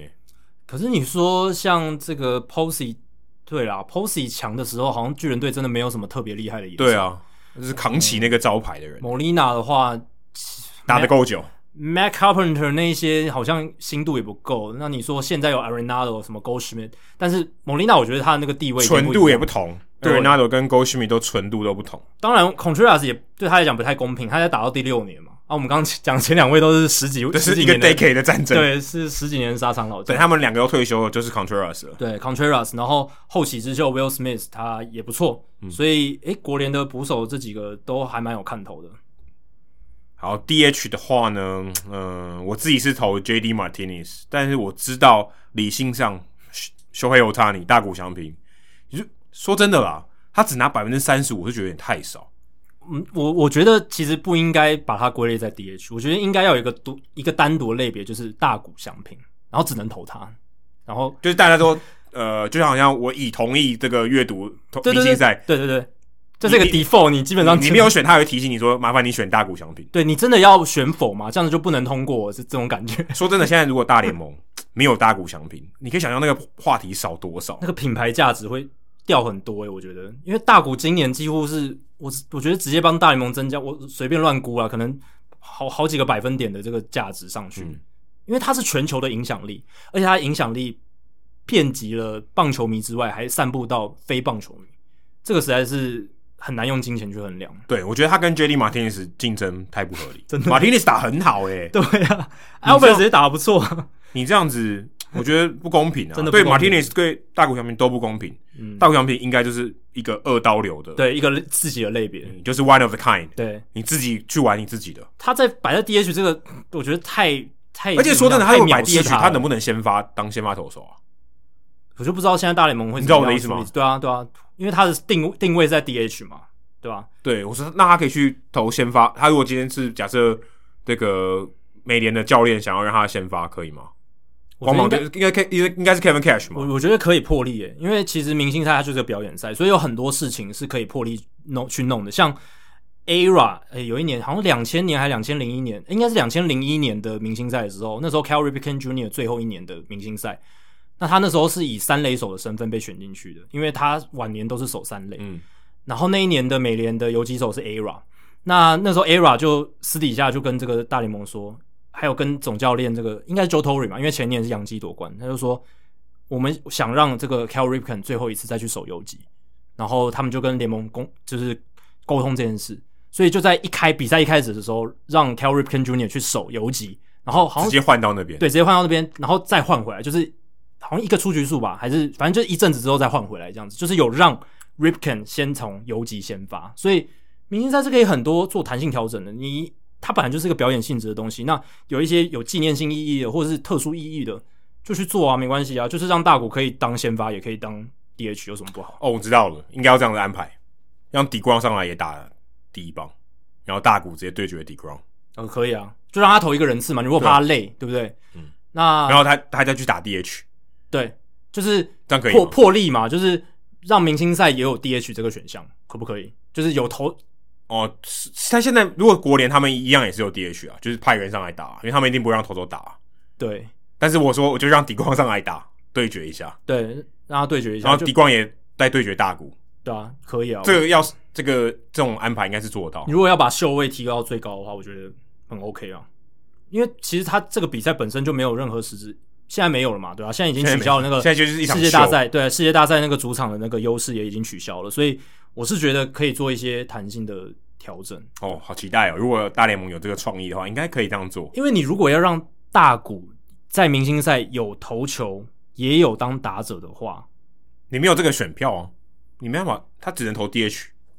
对，投手不能选啊，这这是前提啊。所以，所以我是说，你你要让他这样做的话，你就势必要做出一些魄力嘛，对不对？嗯。而且，其实如果明星赛 投手要上场打击的话，那也蛮麻烦的哦。但也还好，就是一直换代打还可以啊，一直换代打还可以，还可以，还还可以。所以这一点倒是还好。所以就是说，能不能让他多重守卫的这样子去运用，这样子，我觉得大联盟可以做这样的事情。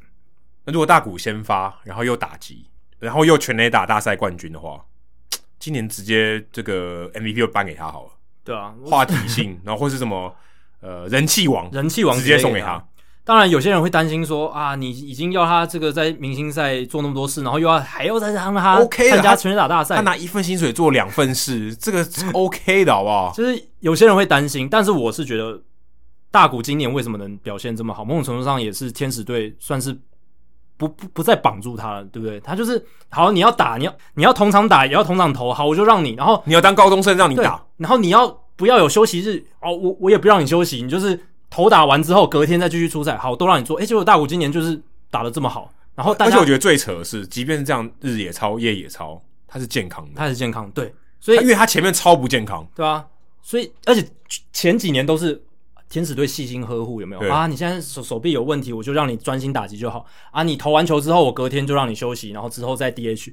哎、欸，结果反而是今年用使用它上面没有什么限制的时候，它表现的特别好，所以我会觉得说，哎、明星周这个活动，今年大谷就是二零二一年大联盟的代表人物，你就让他发挥到极致吧，就是放手让他去做，你就是放手去做试试看，搞不好都是好的结果。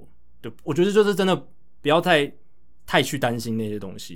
而且我觉得大谷在这点方面，我觉得他有点做得很好的是，他很自告奋勇去打。全垒打大赛，他知道他自己有明星的责任的，对啊，因为因为说真的，我觉得他要拒绝是非常合理的，对啊，而且所有人都会体谅他，就是说，妈，你这太累了，对，你不要再加班了，你又投又打，你明星赛根本就不要给我上场，就是拍照就好，放假，没有他一定要出席，因为他一定会入选，但是对他来讲，可能就不用上场，就是放假，就是完全休息，你连这个钉鞋都不用带，然后就是穿穿一般的球鞋来就好。没有，他说他要打，他觉得他是一个责任，对，他说日本球员没有人能打过，连收你休息都没有参加过。让我来试试看，而且我觉得今年大谷也很让人惊艳的，就是他有一些场上的动作，还有一些场下的一些跟球、跟他队友的互动什么的，就让人觉得他真的很放得开了。哎、欸，对，没错，他整个表，我觉得他表情看得出来，他整个融入在里面，而且有点透露出他那种大男孩很有玩性的那种性格，这个更增添他、嗯、更增添了他的个人魅力。终于了解到 play ball 是什么，对。因为之前一八年、一九年，他那时候还在，可能还在适应那个文化，还在跟队友熟悉，还在适应整个大联盟的环境，所以好像还有点拘谨。但这今年真的，我觉得改变很大，而且可能前几年受伤影响他蛮多心情、嗯，信心也会影响。对，所以我今年真的很开心，可以看到他不止场上表现好，诶，场下带给我们的话题，很很多人不是会追他场下一些动作，然后弄成 GIF 档，弄成什么 meme 之类的，嗯，很好玩。让他的这个心度再往上飙飙冲一波，然后现在又，而且我觉得他能接受，诶，对啊，我觉得他他他是有他是有他是有意识到这件事情的。其实我觉得他接受这个全垒打大赛邀请就已经印证了，对，就是一个很很很好的印，很有指标性的一个行为。你看，欸，他愿意打，而且他第一个，诶，不是说，诶，拜托你大谷去打，我们差一个，然后最后一刻他说啊，好勉为其难去打，他不是。刻板印象来讲，日本人常这样，哦，不好意思啊，我不够格啦，不要。会比较谦虚，自谦，不要算我啦，对对对对，我我还菜啦，对不对？让贤让贤，前前辈先，前辈先这样，比较会这样。没有他第一个自告奋勇，皮阿隆索也要打，他二零一九冠军嘛，而且他就是很爱秀的人，对，也也很爱讲，也 outspoken。他他比大国还晚说他要打，对不对？所以还晚一点，这就。代表说大谷真的在这一点上做的很好。对啊，龙手当然还有这个经验啦，还有打二零一九还是冠军嘛，我大概还记得哇，他打出去把棒子一丢，多帅气。对，那时候我在迈阿密在旅馆看，哇哇，这个阿龙手真是新一代的这个火这个大炮，而且他而且重点是他跟 Vladimir Guerrero Jr. 搏火哦，对，Guerrero 也打的很好，但 Guerrero 今年不打了。对。Guerrero 还有 Tatis Junior 还有 Aaron Judge、Gary Sanchez 这些，他们都已经表态说他们不打了，蛮可惜的，蛮可惜，因为这些都是很有娱乐性的重磅。但今天我看到一个新闻，Trey Mancini 好像接受、欸，诶，我我看到是发出邀请，可是我有看到有人说他要他要打，他的意向应该是倾向打，我我不晓得，因为我看到是大联盟想要就发出邀请，邀请他来打。因为很合理，对，当然也不是说因为他今年炮管特别大，但是他是有他炮管本来就大，对。对，他不是说今年说义军打的太非常非常好，是没有，但是因为他这个抗癌的这个印象，所以大家也希望说给他一个表扬的机会，因为诶，全垒打大赛就是一个公开的这个场合，对，用大联盟这个舞台去叫精英队，可能市场稍微小一点。哎、欸，我这个全国性的这个活动，给你一些 respect。而且我们刚才也才提到说，他有可能没有办法以这个保障名额、精英保障名额的姿态进入，应该应该很难，应该就是 Cedric Mullins，而且还有 John Means 也在那边嘛。可是他投投手的话，可能这个考量比较不一样。对，就不一样。可是投手有可能是保障名额。对对对。所以，哎、欸、，John Means 受伤啊，应该对，可能可能就不会选他。嗯、对，有可能我选一个不会选的干嘛？对，那 Trey Mancini 在这样的情况还是很危险，还是不有可能没办法入选明星赛，所以。如果用全垒打大赛来把他这个好的一个故事做一个蛮好的在季中的承接，我觉得是非常非常温暖的一件事情。因为他今年他抗癌回来就算了，他还打出了 OPS Plus 一百一十九的成绩，十四轰到目前为止。他有一阵子还打点王诶。对啊，他今年的打点贡献也是非常多，现在有五十二分，今年应该我觉得有机会挑战三十轰百打点还是有机会的。嗯、所以以一个得过大肠癌，然后抗癌过后。还能在大联盟打出这种成绩，让他打全垒打大赛，这是一个多好的事情。而且很好的是，他本身就是一个长打很好的、嗯。如果今天他是一个小枪哦，这个有点怪怪的，啊、有点名不正言不顺。如果是今天是 Mullins 的话，那我觉得就不行了。对，好像有点、啊、有点刻意哦。对，就有点太刻意。那他就是一个炮管不错的选手，我觉得很合理。而且像 Alonso 跟 Massini 都右打。其实，在 Crossfield 右打是比较吃香一点，那个墙比较矮啊。对，墙比较矮，虽然它的距离是比较远一点，对，左外也是比较近，可是左外也比较高啊。那个墙很高，所以你要飞出墙外比较难，你要打到墙比较容易。右外也没什么平射炮，就是都都会打到墙回来。所以对大谷来讲，大谷左打，嗯，稍微比较吃亏一点。而且他今年有几支，他今年有击出一支他生涯仰角最低的全垒打，如果那一支全垒打。出现在洛基的话，就不会变成全垒打了，就直接打到墙上反弹了。对，我看一下 Baseball Savant 大谷今年打的全垒打二十三、二十四支，如果在 Coors Field 全部在 Coors Field 的话，只有十九只，嗯，有五只会被扣掉，嗯，就是飞不出去这样子。所以，嗯，以大股打击形态，至少我不会说差多少，就但至少是扣分的。但我还是很期待啦，因为以大股的这个 Raw Power，他的这个 Raw Power 真的是我每一次看 Baseball Savant 天使的比赛，然后他打出全垒打。你只要把那个，我觉得击球出速枪都坏了，击球出速调到就是排序排下来，第一名永远是他的那支全垒打，因为有很多人全垒打他其实出速不快，就刚好是诶仰角配合的好，刚好出去的。他不是，他每一只都是一百一十几英里，然后都飞超远，都是四四百英尺以上，而且有些这个进雷点都超怪，就就是对，你是怎么会打全垒打的那种进雷点？他都是扎扎实实的咬中的那种，很夸张，所以。他到 Coors Field，Coors Field 大家都知道，诶、欸，全垒打飞得特别远，我很期待看他打出超过五百英尺的全垒。但喂球跟投手还是不一样，很重要。不知道他会找谁喂球？他好像找那个牛棚的牛棚教练。OK，应该是他很熟悉的人，应该蛮有信心的。所以现在如果我们 Mancini 也算进去的话，还有五个名额。我们来讲一下，我们觉得哪些人，不管他要自告奋勇，或是我们希望看到哪些人。嗯，如果以故事性来讲，我一定投 Arenado 一票。嗯，我拜托你来打好不好？对，接受一下欢呼，对不对？这个我觉得是一个，嗯，至少在棒球场上，我觉得是一个蛮好的一个情节，或者说，你至少让大家这个有机会跟他谢谢吧。对，因为他是被季后被交易的嘛，你也没有好好办办法跟他 say goodbye，而且跟球团高层不欢而散，没有机会跟球迷好好的说说再见。至少他上场，大家起立鼓掌，感谢你这几年为洛基队的付出。而且他他值得啊！对啊，我觉得这对洛基队贡献太大了。拜托你去打，而且大家，哎、欸，即便你是客队的球员，我全场一定为你欢呼。当然，他还是有可能以这个明星赛选手的身份，就直接在那边出现。对，对，但是全垒大赛就那八个人，对，意义不一样。而且你光都聚焦在他身上，而且你能打、啊，对不对？对，如果你今天不是你这是小枪，对不对？我就我也不会选你。呃，他全垒打特别会打，对啊，就是他他 second home 嘛，对不对？对，我觉得 Arenado 可以可以来挑战一下。嗯那我这边的话，我想提出的第一个人选是 Matt Olson。我们刚刚提到，因为他今年打的特别好，我想给他多一点关爱。而且左打呢？对啊，这我觉得左右打其实真的还好啦，那就差几支全垒打。而且全垒打大赛的那个环境应该就不太一样了，他们应该就是会追求这个高仰角的球，嗯，尽量轰出去为主。那 Olsen 他今年也是一个很好的故事，而且他那个身材跟他的身形看起来就是一个。我觉得应该要参加全垒打大赛的人，哦，跟 Joey Gallo 很像，他也好像身高差不多，一百九十六公分。他们挥棒就是每一球就是只想把那球打爆，就没有没有第二个选项，他就是我要把就是要把球打爆。对啊，尤其是 Olson 的挥棒很像打高尔夫球，他他的他的那种挥棒很像打高尔夫球，所以看一个身高近两百公分的常人狂轰全垒打，我觉得应该蛮过瘾的，所以我会希望他能入选。哦，大只，你喜欢这种大只？对，大只，跟 Joey Gallo 一样。如果以前像对啊，Adam Dunn 这种多多参加几次，应该会很过瘾。嗯，在我也想要提 Joey Gallo，、嗯、我很想 Joey Gallo 好像没有参加过全垒大赛哦。我查到的资料，他们都拒绝，好像都没有。拜托你参加一下好不好？对啊，为什么不参加、啊、？Joey Gallo 那外野球迷超爽，对，诶、欸，他没有观赏性超高，诶，对啊，因为他的真的是很大号的全垒打，而且他就是一个因全垒打而生，用全垒打定义自己的男人啊。为什么不参加全垒打大赛？他之前都有被收到邀请，但他都拒绝，屡屡的拒绝。因为说真说真的，大部分的球迷跟我一样。你想到全垒大赛，你一定会想到 Joey Gallo。拜托你去参加好不好？尤其是前几年他什么一成一成多打局四十四十几轰那个时候，你就觉得他不参加全垒打大赛，真的是浪费了他的这个天赋。这是他的表演的场地，耶，对啊，真的是太可惜了。好，接下来的话，我想要推荐 Ronald Acuna Jr. 哦，这个我觉得也很合理啦。然后我会推荐他，也是因为他会增添秀味。他的能力我觉得不用再多讲，他就是一个很会轰的选手。他自己也曾经讲过，他有信心自己可以五十轰五十到单季这样。哎、欸，这个还还有可能会发生，还有可能啊，因为他现在还够年轻嘛。对啊，如果他保持健康一点，也许明年会更有机会。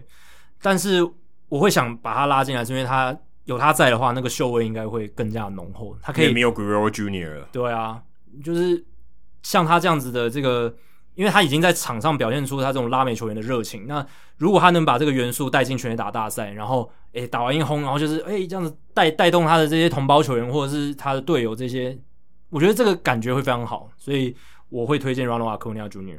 刚讲到故事，我要推荐一下故事哥，我不知道他洛基队的球衣可以穿多久，一样也跟 Arenado 逻辑一样，好不好？对，让大家跟他 say 个 goodbye。地主我真的觉得需要有人才了，诶好像。哎、欸，之前在那个印第安人的主场，在克里夫兰有有印第安人的球员参加吧？好像没有哎、欸。印第安人是 Jose Ramirez，是在二零一九啊。二零一九年我看一下，二零一九年的话有 Jose，哎、欸，没有 Jose Ramirez，没有。对啊，所以印第安人没有代表，没有没有代表，对，没有代表。我觉得这不合理。哎、欸，没有 Carlos Santana，我看很弱多了。对，如果说我会选 Jose Ramirez 啊，Carlos Santana，嗯，看起来也像一个大炮。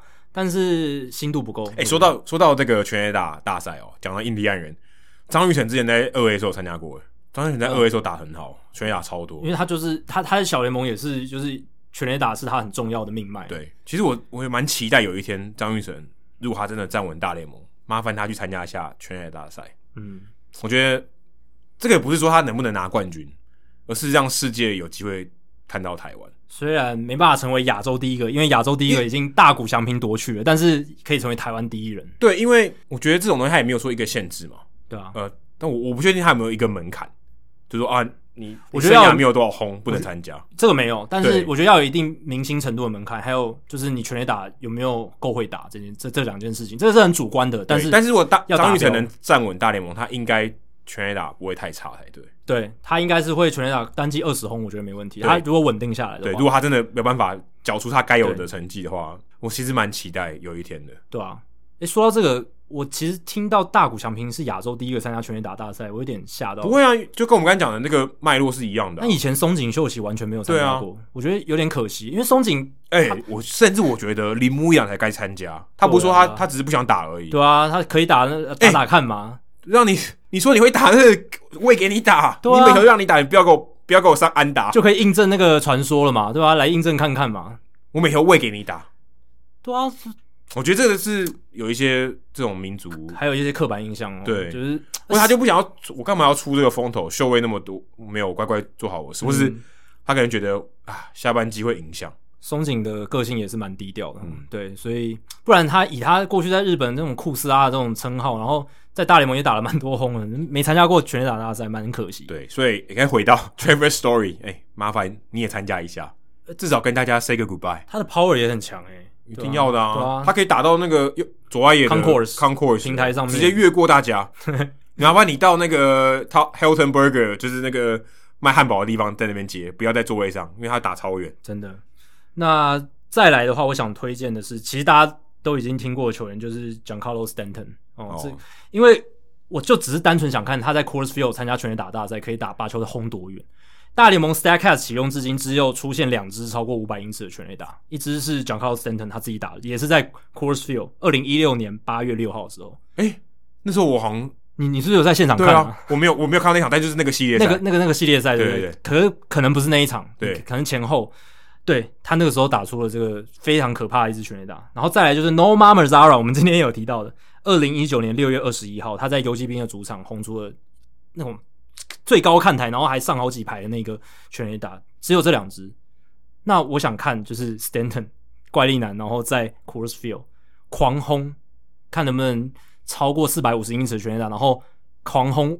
超过五支什么五百英尺的全垒打？哎、欸，我不知道今年规则有没有改。我记得之前不是你打超过四百五十英尺你可以加十吗？加三十秒吧。对对，有啊有啊，应该要打出一支就好。对，应该还有，应该有。这个对他来讲是轻轻而易举啊，这这对他来讲太简单，可能第一支就就出现。我不晓得有没有我分享过一个故事。我之前去看那个马林鱼在客场比赛，在二零一六年去跑球场的时候，嗯，Stanton 上来 BP 的时候，所有的人是背对他去接球的。基本上不用考虑前面的球，不是不是，他打过来不是要看那个球飞过来吗？对啊对啊对啊，没有，他是大家是背对他。对，我是说基本上不用考虑会在你前面落地的球，都会往后看。不是，他会打到二楼弹回来。哦，大家是准备看二楼弹回来的球到哪里啊？这也是同样的意思、啊。他打到 second deck，然后看球弹回来到哪里？对啊，就一样意思啊，就是一定球越过你的头顶嘛。对，非常夸张，真的很扯。只是 Stanton 他在一六跟一七年都参加过这个全垒打大赛。他在马林鱼的时候打有打过啊。对，哎、欸、对，一六跟一七年，对啊。所以 他应该没有那个兴趣了，我觉得他应该没有那个兴趣。而且他现在生涯就是常常受伤，所以他可能考虑的会更多。嗯啊、还有最近很红的 Kyle Schwarber，哇，你打到他棒子会会着火的。Schwarber 如果在这个势头上，我觉得他应该要参加一下，欸、也帮他自己加值一下嘛。他今年如果没有继续续约，他就自由球员呢。对啊，我觉得 Schwarber 应该要参加一下，虽然他是左打，我觉得至少左打。如果是我，我会觉得要考虑一下，相对比较难打一点，但那优势没有差很多了。对，是差，应该应该可以忽略。但 Strawberry 他之前有参加过，哦，但之前有参加过一次，但没有表现表现没有很好。也许，诶、欸，他可以换个角度想，当做一个血池的机会。哦，对对对对，对吧、啊？那最后一个我想推荐的是 Tyler O'Neill，红雀队的这个外野手，不知道大家有没有注意到他的身材？他是我看过现在大联盟里面应该是身材最精壮的一个人，我觉得比 Yandy Diaz 还夸张，而且他速度很快，对他很像一个闪电的感觉哦，就是。爆发力超强，而且他又，而且他小他很矮，对，他又很小一只，就让你觉得像这种尽量电池的那种感觉。Oh. 对，然后他会那么壮，不是没有原因。他爸爸是加拿大的加拿大先生，就是健练健身的健美先生，这样非常非常壮。他从小就耳濡目染，就跟着练健身这样子。不过他有一个很反差的事情是，他还会弹电子琴。哦、oh.，就是他，OK，他就多才多艺，OK，能静能动。对，然后其实他秀。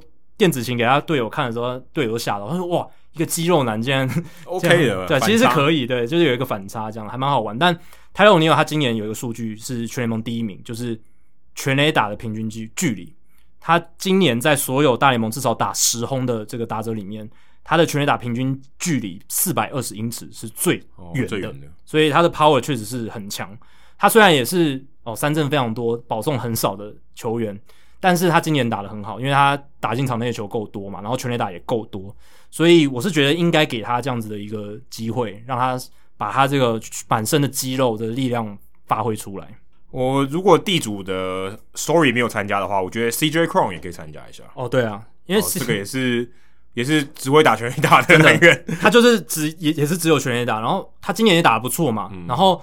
他的全垒打平均距离四百一十九英尺，就是第二名，仅次于泰勒·欧尼尔。所以 CJ Cron，如果你的老大哥 Story 没参加的话，麻烦你为了地主啊也参加一下，因为我真的觉得这个很重要啊！真的，地主的人代表人物太重要。你看之前我记得印象最深刻，就 Todd Frazier 红人队打那次第一次改制的时候，对对对，一五年的时候，哇，那个那个海报，那个真的只要那一场就是英雄哎、欸，他永远在红人队历史，他就真的就留名哎、欸，真的，即便红人队他在他他那个时期还没有拿过冠军，他就是。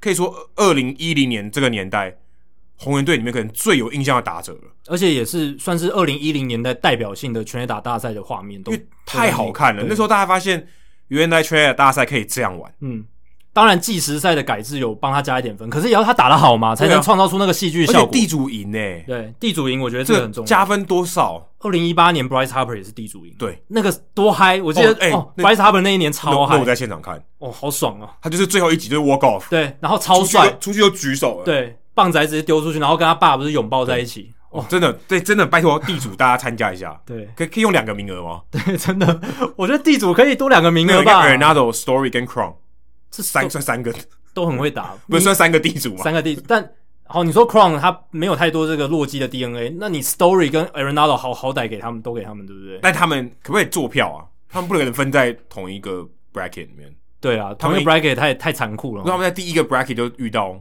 有点可惜。嗯，希望可以就是把他们决赛决赛对到那。更有画面，可以可以可以操作一下吗？拜拜托你，但应该有点难。大联盟应该还是希望越多队的代表，或公平一点。对，要是我是 Manfred，我就直接设定这两个是最后决赛的。但其实他就是人选，他是可以决定的啊，对不对？哎，他可以邀请，他他同意，他可以提出邀请，但是球员自己同不同意那是另一回事。那我们也希望说，Story 跟 Arenado，如果你们都收到邀请，都要参加。我真的我很想看这个，哎，因为这个话话题性太有了，真的。今天换做别人，我可能觉得还好。一个要走了，一个已经走了，就刚好这两个球员真的过去几年在洛基都是代表性人物，然后都打打得很好。重点是他们 power 都好，我觉得这是最大的关键。对，这个精彩性、故事性，当然 story，当然有故事性，当然一定要拜托你，嗯、好参加一下。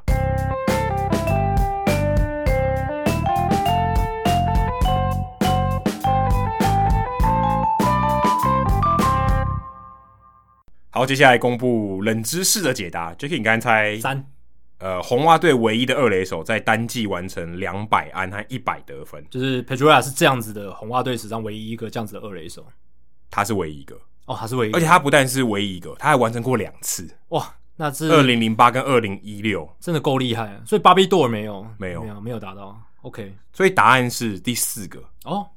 看起来最难的，大联盟史上唯一一位二垒手在同一个赛季拿下，这不能说三冠王啊，MVP 金手套跟银棒奖。嗯，另外一个是猜看小熊队的，小熊队的 MVP 金手套银棒奖二垒手只有一个人，Ryne Sandberg。对，一九八四年的时候他完成这个记录，所以他是 Pedroia 是第二个。哎，我反而是一开始就把这个排除掉了，因为 Pedroia 二零零八年那一年就是。你看他 Baseball Reference，他就是后面一大堆蓝字。哦，对他那个他那一格特别长哦，很多很多东西。但可能是因为他还有那个新人王，对不对？新人王前一年，前一年二零零七年。但那就是那一那个区块就很很多。他已经他等于前两年就已经横刮所有他可以拿的奖项，对 MVP，然后新人王，然后金手呃金手套跟银棒奖，能拿的基本上都拿了。对，就是那种呃投票肯定的，他都拿了。对，所以他在二零一八年那个也算他拿冠军这样。对。OK，这这是他有参与过，他至少在队上的名单嘛，所以也算。因为他那一年例行赛只打了三场，对。但重点是他是冠军队成员，对，对他是冠军队成员，而且他，那他那年也没打季后赛，有点 对。所以，但是他还是，他应该还是有拿到戒指。对，有啊。嗯、所以我就是以他有拿到戒指，对，所以我拿过三次世界大赛冠军戒指。嗯。那有一个补充，一个他二垒手最长没有发生失误的记录，是一百一十四场比赛里面四百三十九次的这个防守机会，他都没有发生失误。这很难，这真的很难。二垒手，因为是二垒手，对，其实二游都非常的难不发生失误，就是常常有时候真的就是一个不规则弹跳，有时候都会被记成失误。诶，就是明明不是你的问题，然后也会被记成失误，所以很不容易。一百一十四场，几乎是三分之二个球季，对啊。哇，这很不简单。但我是觉得在美联东区这个地方，然后守二垒这样子能有这样的表现，实在是很了不起的一件事情。很可惜，Pedroia 身体没有那么健康，不然还可以多打好几年诶。不然就一定可以进名人堂。现在现在也边边缘很难，嗯、对，很难。好，接下来进行本周的人物来讲单元。Adam 这个礼拜要讲什么样的人物呢？哇，这个礼拜小熊队的话题蛮多的。我们刚刚其实也聊过蛮多小熊队，很多蛮多的。这礼拜呢，我要讲一个人物来讲，这个人我非常非常有共鸣。在 Chicago Tribune 上面有介绍一个人叫 Joe Johnson 哦，非常菜奇亚米啊哦，NBA 有一个 Joe Johnson 嘛，ISO Joe 嘛。对。那我今天要介绍的这个也是 Average Joe，就一般我们讲普通人就 Average Joe，他刚好也叫 Joe。他的照片呢，真的是一个普通人，就是一个路人，就是你在美国街上会遇到一个男性这样。哎、欸，真的真的很路人。那我们在一百一十八集的时候有介绍过 Rotowear，不知道大家有没有印象？卖衣服的，嗯、卖这个梗踢棒球梗踢。哦，当然他也不止卖棒球，但是棒球是他非常主要的一个品相。那 Kenneth Cashman 哦，是我们一百一十八集的这个主角，已经一百多集以前了。我我对这对一百一，我对他印象还蛮深刻的。现在已经这么久，哦、真的吗？对啊，说真的，我我必须坦诚，我在找这个的时候，我完全不记得他的名字，我只知道说我没有介绍过 Rotowear 的创办人，但我完全不记得他名字，真的很抱歉。我也不记得名字啊，我是记得 Rotowear 这个品牌。对，那 Johnson 呢？他是三十二岁啊，小熊球迷啊，就我们刚才讲小熊嘛，他是印第安纳州人。他其实芝加哥离印第安纳没有很远，但其实印第安纳离辛辛那提比较近一点，就是五大湖区的呃，算南边一点点的一个州。嗯，那他是小熊队的球迷，他真的。也不是什么球员背景，他也不是什么伟大的人，他是一家卖 T 恤的老板。嗯，好、哦，我们讲成衣业者啦，乡民不想讲成衣业者嘛，他就是这样子，他是创办人啊，他是这个 Obvious Shirt 的创办人，他是一家 T 恤的公司，跟 Waterwear 一样，他是创办人，也是唯一的员工啊，所以就是一人公司。不过他在报道里面说，他的女朋友有帮忙啊，所以他也是把这个功劳归给他女朋友，会偶尔帮他忙。那 Obvious Shirt 顾名思义就是很明显啊。这个一看就懂，很容易懂的这个 shirt，它的特色是什么？它的这个 T 恤上面就是一句标语，什么都没有，就是一就是字啊，所以都没有。他原本他觉得这个 obvious shirt，他其实不是一开始不是用这个名字，他叫 words on shirt，就是呃有文字 T 啊，可以这样讲，就名副其实，他就是把字打在 T 恤上，对，就是把字打在 T 恤上，就是这样，呃，真的白话的翻译就是这样。那他觉得说这个有点太弱，而且人家也不知道这是什么意思，嗯、所以他就后来改成 obvious shirt。那现在呢？我请 Jacky 打开一下这个 Obvious Shirt 这个网站哦。那、嗯、请他边听我的故事，他边边看。那他在四年前的时候，他开始做这家 Obvious Shirt 这家公司。他现在呢，在球季中哦，他卖这个 T 恤，就是卖这个梗 T，一个月大概可以卖一万到一万五千件，非常厉害。不管实体的店面还是网络上，一万一万五千件，很多诶，一个人一个公司哦，对啊，非常厉害。而且他在官方的这个店面里面，他也有卖。所以很厉害，哎、一个月你这样一天平均卖三四百件呢？哎、欸，对啊，一个月哦、但是他网络上也有，所以他可能二十四小时都可以接单的，但还是很夸张啊，很厉害，而且是一个人公司。嗯，那他的办公室其实就在这个 Wrigley Field 旁边的一个地下室，他就在那边卖 T 恤。那他以前呢，他当然不是卖这个 T 恤，他是以前是在一家求职的网站上班，在在芝加哥的市区。那他有一天，他的那他的同事都跟他差不多年纪，然后就很喜欢，诶、也喜欢棒球。然后在芝加哥，大大部分人可能都聊小熊队。有一天呢，他们就聊，在二零一五年的时候就聊一聊。他说啊，小熊队真的蛮强，而且最近又找来 Ariata，对，他投的很好，从精英队来以后投的很好。我们有机会季后赛，也许可以打得更好一点。所以，诶、欸，他们在讨论这件事情。那个时候他在聊天的时候就说一句说，Jack Arrieta is good at baseball，就是 Arrieta 打棒球打得很好，有点。不正自明的一句话，对，就是说 你干嘛讲呢？对啊，哎 Machado 很强，你有什么好讲的？讲的跟讲的跟没讲一样。但是他同事就觉得哇，你居然讲出这种，就是明明已经知道的事，你还还说 Arrieta is good at baseball。这个也是很多美国乡民会嘲笑一些球评，他们讲这句话的时候都会讲哦，这就打得很好，或者说哦，这个谁谁谁 is good at baseball。废话，那这我也会讲啊，最顶尖的球员，他能打到大联盟，当然 good at baseball，真的是废话。所以他的同事觉得这很好笑啊，有点好像你现在才知道吗？这种感觉。他也觉得很好笑，因为他其实是故意的。对，他想说，哎、欸，这话蛮有梗的，嗯，然后好像还可以印个 T 恤。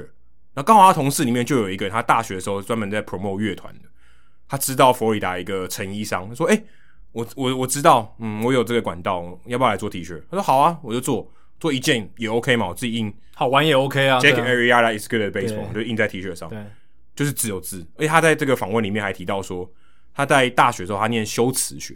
哦，他是真的很会讲一些有梗的话，我不知道修辞学不知道在上什么课，我不知道，就是外文系有上过吗？应该我有点忘记了，但应该就是只说怎么样把这个语言表达做做的更细腻吧，对不对？哦，对啊，就是你可能只是讲了简单的 Jake Arrieta is good at baseball，但它有更多层的意思。哦，就是它很简短，然后又有力，又好笑，对对对，又能代表更多意思，这样。那他就是之前上，他之前的这个主修是这个修辞学。但他有去上建筑学的课，就跟我们的波哥一样哦，是建筑学的。嗯，那他上课的时候，就老师跟他说：“哎、欸，Helvetica 这个字形呢，很适合拿来做这个表达，很清楚，很容易显而易见。”所以他想说：“那很简单嘛，那我就挑这个 Helvetica 这个字型。”这个一般电脑都有吧？对，一般电脑就用这个。嗯、Steve Jobs 当时他也就是说，他不是大学休学嘛？他说他最重要的一堂课就是上字形学。对，就是因为他这样，他说我的电脑就是不会有。比微软丑的字体，对，其实 Johnson 这件事情跟我跟 Steve Jobs 有点类似，因为他最后真的是靠这个字型在在卖。哎，苹果电脑预设字型是不是？对，Helvetica 就是 Helvetica。所以，对，我不知道大家有没有用苹果电脑，但是就是这样。嗯，然后就说，那我就用这个字型创作啊，我就把这个字啊写在 T 恤上，就这样。就是大家可以想象，就是一行字、两行字这样，但就是只有字。后来他就拿到这个 T 恤啊，他想说，那我要去看球，哦，就穿这件我自己的这个球衣去看球。他第一次去看，九月二十二号，二零一五年，Arrieta 就投十一次三振，完投完封。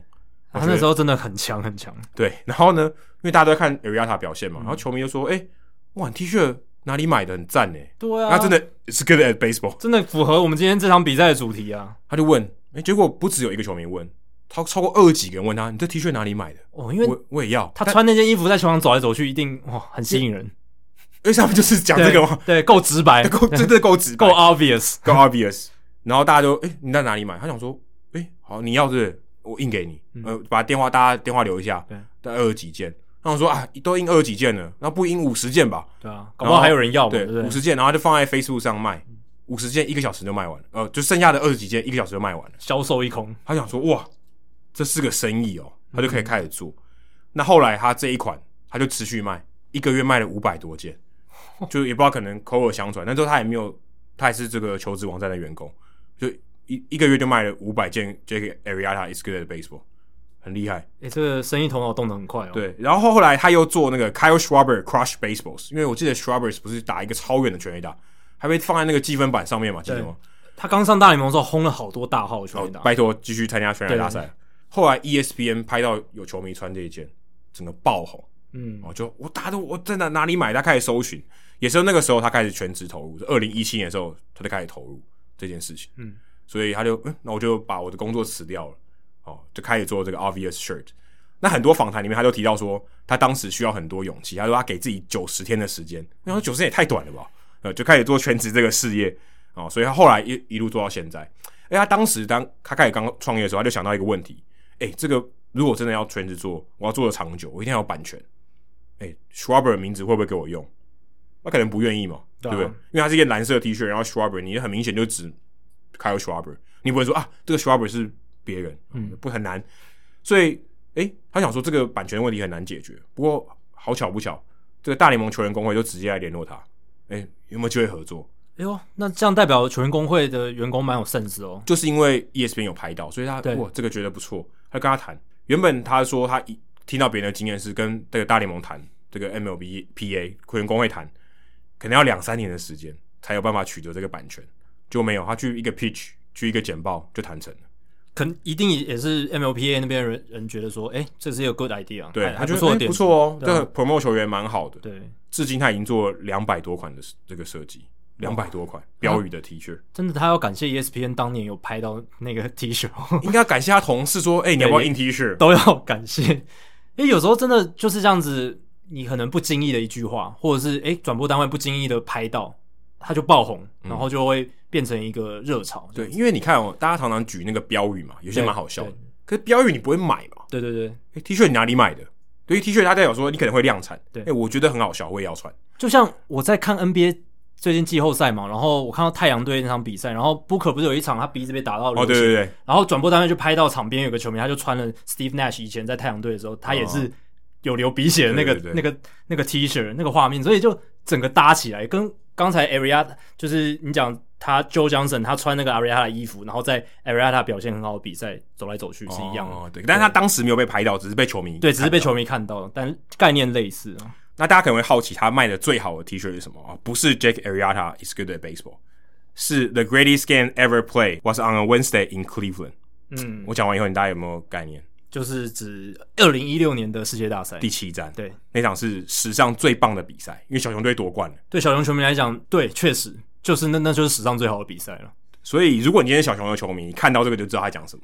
但如果你不是，你不是球迷，你可能就不知道。它可以形成一种 niche 的文化，就是只有我们这一群喜爱小熊的人能够对这句话产生共鸣跟共认同感。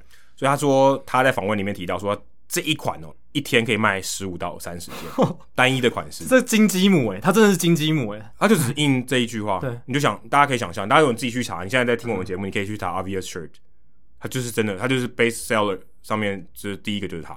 嗯，非常值得当成这个 Best Seller。对，然后它也有不只有这种标语，它也跟 Wilson Contreras 啊、Kerry Wood、Fergie Jenkins 这个名人堂球员 Ian Happ、Bias 还有 Chaffin 他们都有合作。Chaffin 之前才加入小熊队，他们就有合作，诶，嗯，蛮蛮不简单，这动作很快，啊，动作很快，他就跟这些球员合作，嗯、然后例如说像呃，我们之前讲到这个 Lou Gehrig 的嗯。渐冻人症，他有跟这个小熊队新的这个 announcer 呃播报员 John Shambi 也有合作，说，哎，那我们来推出一个 ALS 的这个 T 恤。对他 Shambi 的图片照片就在首页，第一张照片就是就是穿这一件，就就就他，对，厉害吧？哦，他很很有生意头脑，而且我看了他的故事以后，我觉得他跟 Rotorway 还有 Breaking T 有一个比较不一样的点是，他真的比较针对小熊队，嗯，或者说芝加哥地区，他也有出白袜队，也有出一些其他的球员，但他比较。比较 localized 的一点，就是他只针对这个区域，但也许你其他球迷也可能会买，觉得好笑。但我觉得他跟这个 Rotorway 或 Breaking Breaking T 比较比的是，他没有在追求那种时事梗，他就是哎、欸、很隽永的隽永梗。对，就 Jake Arrieta is good at baseball，哎，蛮巧的，他又被他他又签回来，对，所以蛮真的蛮隽永，又可以再重新拿出来卖了，对不对？对，所以他很多创作的方向不是一定是要球员，因为球员可能会被交易走。对。哦，现在啊，他可能之前会担心 Chris Bryant 的会会会不好卖，嗯，但现在 Chris Chris Bryant 应该会继续留在小熊队，所以他可能这个担心可以少一点。而且他的特色是，他就是文字嘛，所以任何人如果对这个品牌有概念，他一看就知道这个品这个这一件 T 恤是他的品牌，对啊，认同感就很高。因为其他品牌不会这样做衣服，我我还蛮或者说其他品牌各种款式都有，但是这个一看就是他的，对啊，很少直接这样子把 Helvetica 的字体就这样直接直白的打在 T 恤上，而且就是。棒球梗这样子，所以还蛮厉害的。而且他在他的访谈里面有提到一个，我觉得算是冥冥之中有注定的事情。他高中的时候他也是这个球员，有打棒球。有一天呢，他到 Texas Christian University 打比赛，他就用这个主场的这个休息室，就他看到哎、欸，板凳上面居然贴 Jake Arrieta 是坐在这里，他就看到哎、欸，哇，原来大联盟球员坐过这个位置。虽然他当时是精英队的，他觉得很蛮有缘分的。就他就是因为 Arrieta。而开启他的事业哦，oh, 所以他就特别感谢 Arrieta。后来 Arrieta 跟他好像私底下有些私交。嗯，他的这个地下室，刚才他的办公室里面就有一件是这个当时他 TCU 就刚才讲 Texas Christian University 跟小熊队合成，就是两个 T 恤两个球衣并在一起的一个球衣，然后就是 Arrieta 的球衣。他特别感谢 Arrieta 这样，真的啊，因为 Arrieta 是他整个企业的一个灵魂啊，从一开始到现在都是。对，而且 Arrieta 又回来，他的 T 恤可以继续卖，很有这个 Arrieta is good baseball 可以继续卖。对啊，那他还蛮特别的是，他这个 T 恤，他在报道里面写，他都是你定了他才印，嗯、哦，所以它比较不会有库存的压力。可是我看它的图片里面，它仓库里面超多 T 恤，货架摆的很满呢。对啊，我看它图片，所以我不知道他的它的意思是什么，可能它的很量很少，款式很多，嗯、因为它有两百多款嘛。啊然后又有 size 不同，哇，它可能它的这个 SKU 可能几千，对，就是它的最小的这个单位货单位还好，可能好几千件，因为它不同的款式，每一个款式又不同的尺寸，所以他也许他就只有保留几件，对，所以他那个每个货架上应该都是不同的款式，对，或者才会留很少留一些那些，你可以现场买，对。然后他在访问的时候，他就一直他在 Podcast 访问，他就一直讲到说他有这个 OCD 有强迫症，所以他特别就是喜欢整理衣服，所以我觉得这个也是。或许是他这个成衣业者 很成功的一个关键，而且我就看那个故事的时候，我就想到二零一六年我去跑球场的时候，曾公就有交代我要去买一件 “Try not to suck”，就是 Joe Madden 当时的一句口号、嗯、名言，然后就有一个 Joe Madden 的眼镜，然后像他们写 “Try not to suck”，、嗯、我想说，哎、欸，这件是不是也是 Obvious T 做的？可是后来想想，后来一查，不是，因为它这个字体不一样，它就是比较，它那个是官方的，所以它就比较不太一样，所以我觉得蛮有趣。就当时又想起一件。往事，而且我在看这个看着他的故事的时候，我想起我以前也卖过 T 恤。哦，我以前不知道，对，你不知道，我我的朋友可能比较早认识我。我以前在科技公司工作的时候，下面比较闲，我就开始做 T 恤。嗯，所以后来我才到 Pinkoi 里去。哦，原来有一些关系，是，就我也卖过，然后知道，哎，原来这边也可以卖这样，所以才认识 Pinkoi。所以我以前也卖过 T 恤，大概知道这个，因为你从兴趣，球迷会有这个文化啊，你就觉得，哎，这个内梗大家看得懂。以前我做了一件林书豪那时候很红嘛，二零一二年的时候，他在爆红的时候，我做一件 Lean on Me 的 T 恤，嗯、后来还有电视台来访问，这这当时有有小红一段时间这样子，就是它不只是代表球迷的那个，它也是一种文化的标志。对，就是、可是当时因为林书豪太太红，对，所以，所以一般大众也可以。然后有一个双关语 Lean on Me，大家就觉得哦，还蛮有梗的这样子。那但后来这个要维持是蛮困难，后来我也就没有继续做了。嗯，但我就觉得他这个真的还蛮不简单的，因为他就真的继续把这个事情做下去，而且这个东西要一直找到梗很不容易。而且我也觉得是美国的那个市场还是比较大一点吧。对，对而且你说像球迷的文化，大家看到那个 The Greatest Game is was on the Wednesday in Cleveland，对，要看得懂的人不多。对，呃，这样讲不太对，应该说，如果同样的梗、类似的梗，然后放到台湾的这个脉络里面看的话，对啊，就会比较难。对，可能有点难。因为你说林书豪，这是大家都认识，然后那时候也很红，但是他就只有一个林书豪。那你今天你要像 Joe Johnson，他做这么多大量的梗，这么多大量的 T 恤，这个在台湾的现在棒球或者职业运动文化底蕴还没有到的时候，要卖真的很难。就像说甩恩斋的周思齐的那梗，他可能大家如果你不是球迷就比较难懂，或是他推出的东西也没有这么多球迷梗，可能还是好看为主，有梗的东西可能比较少。对，我觉得这个可能是台湾这个球迷文化市场比较大的差别，而且。台湾好像也没办法靠这个创业，对啦。你说这个，我觉得是我当看完这一篇，我觉得一个很大的差别。说如果今天我就不一定要官方的 T 恤嘛，那我有机会，哎、欸，大家看得懂这个梗，我可以养活我自己，我觉得蛮不错的。因为小熊球迷人数的基数可能是几千、几百万，但我觉得任何一个球队应该都都有可以做到这样，但小熊队也许更好、更大。对啊，那你台湾中华职棒球迷的基数了不起？熊百万象迷嘛，但是搞不好小熊球迷全世界加起来几千万。嗯哦、例如说，对不对？你可能想到说，呃呃，可能例如说，去年台湾大赛第七站，对不对？大家都用飞起来这个手势，然后做一个颜文字的 T 恤，然后大家可能如果你没有看棒球，你可能不知道。可是我做一个颜文字的 T 恤，还蛮酷的。嗯，但也没有人这样做嘛，就是球迷也没有人真的做出来或拿出来给大家卖。你也不能，你不能都期待官方去卖嘛。对啊，我是觉得就是文化底蕴，还有就是这个。消费的基数可能还不够大，我觉得这这两个是最大的关键。所以这个看，那我看完以后我蛮有感慨的，我觉得哇，这个要做到这种棒球梗踢不太容易。你说像那个什么六四三六加四加三等于二，嗯，因为台湾可能要看懂的人很少，对，而且这个梗还是比较一般的，比较 general 一点，还不是说小熊队的人看得懂。嗯，哎，那你刚才看了那网站以后，你觉得怎么样？很不错啊，就是很就是很 obvious，跟他们这个。品牌的理念一样，他们这个网站也很 obvious。我们在卖什么，我们我们在做什么，它都是很大的图块，然后什么，然后衣服真的就是很简单，就是字，对，没有没有其他东西。而且他这个，如果你去看他的网站哦，他有一个很好笑的是，小熊队的这个球员他们也都有穿，对，教练就穿教练，coach，这个是最好的宣传了。然后，因为他就写教练，coach，对的，manager，然后球员就写 player，对啊，baseball player，还有 fan 就写 fan。对啊，就你穿那件上面只有写 fan，然后你会花二十九块点九九去买这一件。就你有这些教练球员身上穿的你的商品的照片，就是最好的宣传。而且整个网站就是非常的小熊啦，因为整个色调啊，然后它主轴全部都是围绕在小熊，所以也可以让你很明确的感受到它是一个比较 niche 的商店，对，比较不是偏向所有的棒球迷。然后它的里面有一件我觉得最好笑的是，他说我的 manager。在世界大赛第七站打了一发中外最深远的全垒打，嗯，我觉得这超有梗的，对啊，因为如果你你就说哦，我的 manager 超强，但他其实超弱，也、嗯、没有到超弱，David Ross 没有那么弱，但就觉得蛮好笑的，就是一个你不会预习到会打出那种全垒打的人啊。他的这个原原文是 Our manager hit the 410 foot bomb to dead center in Game Seven。第七战的时候，他打了一发四百英四百一十英尺的全垒打，对，蛮好笑的。就蛮有梗的啦，就说哎、欸，我的总教练都比你的球员强。好，接下来数据单元一样维持小熊队的话题。这个礼拜我们刚刚没有聊啊，小熊队无安打，而且对手是道奇队。嗯，我令人想起又是 Arrieta 曾经在道奇球场无安打叫道奇队。对啊，所以其实诶、欸，其实六年内在同一个球场玩呃玩打同一个对手，其实是一个蛮难得的事情。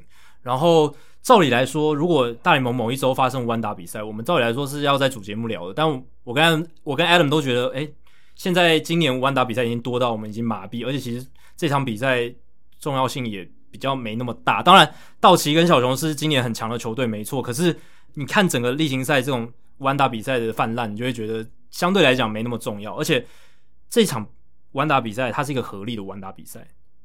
关注度或重要性又稍微降低一点，再来，它还是一个很丑的合力的无安打比赛。哎、欸，至少还有观众，对，还不错哦。是，你看，旅游 Lucas Giolito 还没有观众，去年 Alec Mills 也没有观众啊，对，多可惜，都很惨。对，而且 Alec Mills Alec Mills 就是上一次小熊弯打比赛的这个投手。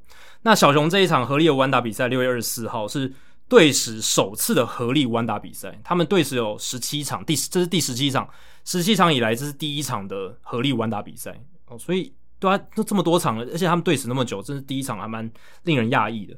而且这是史上第八场至少四名投手合力完成的五安打比赛，所以今天才八场而已哦。对，八场，对，因为、哦、这么少哦。因为以前大部分的无安打比赛都是单一投手独立完成，那合力的本来就比较少嘛。那里面合力的又很多是一两个投手，因为因为通常哦，像换投，像那个天使队 Tyler Skaggs 后面那一场，对，那也是接力的 Felix Pena 嘛，然后跟另一个投手忘记是谁，反正那那也是两个而已。因为通常你换投手次数多的时候，变数大，通常都都已经被打出安打了，对，那所以才会史上第八场这种四名投手合力完成了完打比赛。但是这一场今天呃，但是这一场里面出现了八个保送，是我刚刚提到的那八场里面唯一一场有八个保送的。Edwin Jackson 那场几个？六个。应该说那这场比赛是那刚刚我提到那八场比赛里面的唯一一个，每一个上来的投手都有投出保送。哇，这也。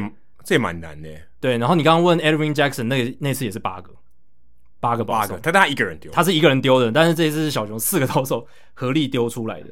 那从一九零一年到现在呢，无安打比赛里面最多保送的是十一次，是一九七六年七月二十八号白袜对战这个运动家，那个时候白袜的 Blue Moon Olden 还有 Francisco Barrios 他们投了十一个保送，所以其实是非常多的。那再来就是十次有两场，然后再来是有一场九次是 AJ Burnett 二零零一年那一场，我完全没有印象。但那一场确实也是历史上有名很丑的无安打比赛，投了九次保送，真的够丑了。然后 Edwin Jackson 是排在这样算下来的第四名嘛，并列第四，八次保送的无安打比赛，总共只有总共有六场，加上今年的这一场小熊队的无安打比赛，所以 Zach Davies、Ryan Tapera、Andrew Chafin、Craig Kimbrel 这四个人。这一个合力无安打比赛投了八次保送，然后呢，这一场无安打比赛是今年第七场嘛，官方记录第七场。如果你算 Bumgarner 已经八场，那七场单季七场无安打比赛是大联盟史上现代棒球，就是从一九零一年到现在单季最多了，追平了二零一五年、二零一二年、一九九一年还有一九九零年。所以我们之前讲过嘛，今年应该会打破这个记录，看来是是应该会发生了。我觉得，哎、欸，很难说哎、欸。可是我接下来几个月，三个月，对。但发生无安打，这个这个几率也不高吧？但我觉得以但今年，但以今年的这个 pattern 来讲，蛮高的。当然你会说，哎、欸，现在转这个外来物质的执法已经让这个转速降下来，或许打者会开始比较加温，或是占一点上风，或是比较不容易被三振那么多，比较容易打出安打。可是我还是觉得现在的棒球环境还是打打者比较不容易打出安打的，所以出现的几率还是高，而且。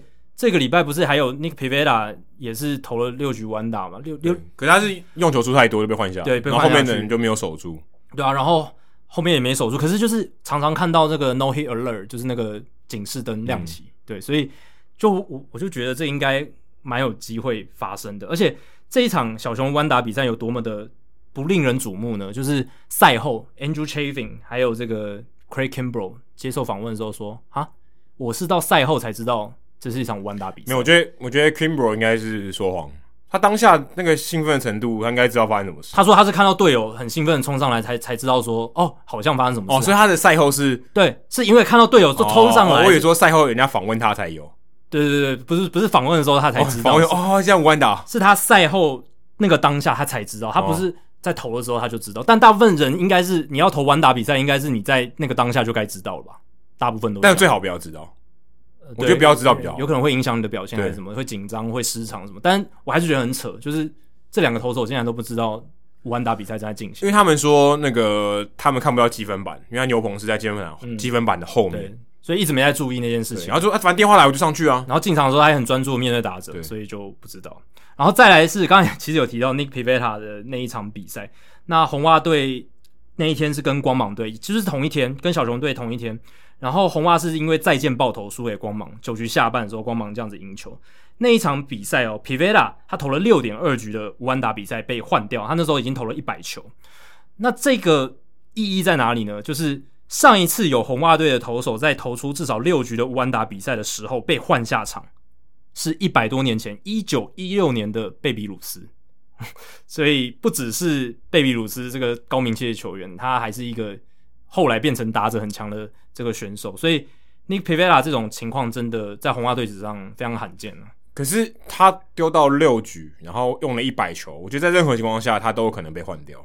对，也许他投到七局就被换。但如果我觉得在十年前就不会了，十年前就会让六局一百球，他让他继续丢。Aaron Jackson 差不多也是这样吧？他投一百四十几球。对，那个永航桑塔纳可能也是投到第七局、第六局就一百球，对不对？也是让他继续投下去。我觉得在十年前那个氛围跟现在真的完全不一样。现在你在这个状态把先发投手换掉，哦，稀松平常。我记得好像之前 Ross Stripling 他他是在哪一局被换掉，也是被引起轩然大波。三四年前的时候，对不对？对然后我记得有一次我们好像讨论过这个话题，有有有讨论过。然后 Rich Hill 不是也有嘛？对不对，对啊，所以这就是这几年我们渐渐看到一个现象，然后想说提出来跟大家分享。再来分享野手的部分，Mike Tauchman 他在六月二十三号对上天使的那场比赛，单场五次三振，但是冲出了一发全垒打，所以还有六个打席，六个打席，对，五次，蛮不简单，六个打席其实蛮多的，因为那场比赛打到十三局，对，哦，而且九十三局上半巨人队得了七分嘛，变成九比九比二那个时候，然后 Mike Tauchman 就是在那一局打出了一发三分炮，让比分从六比二变成九比二，那能在一场比赛里面五次三振又轰出全垒打。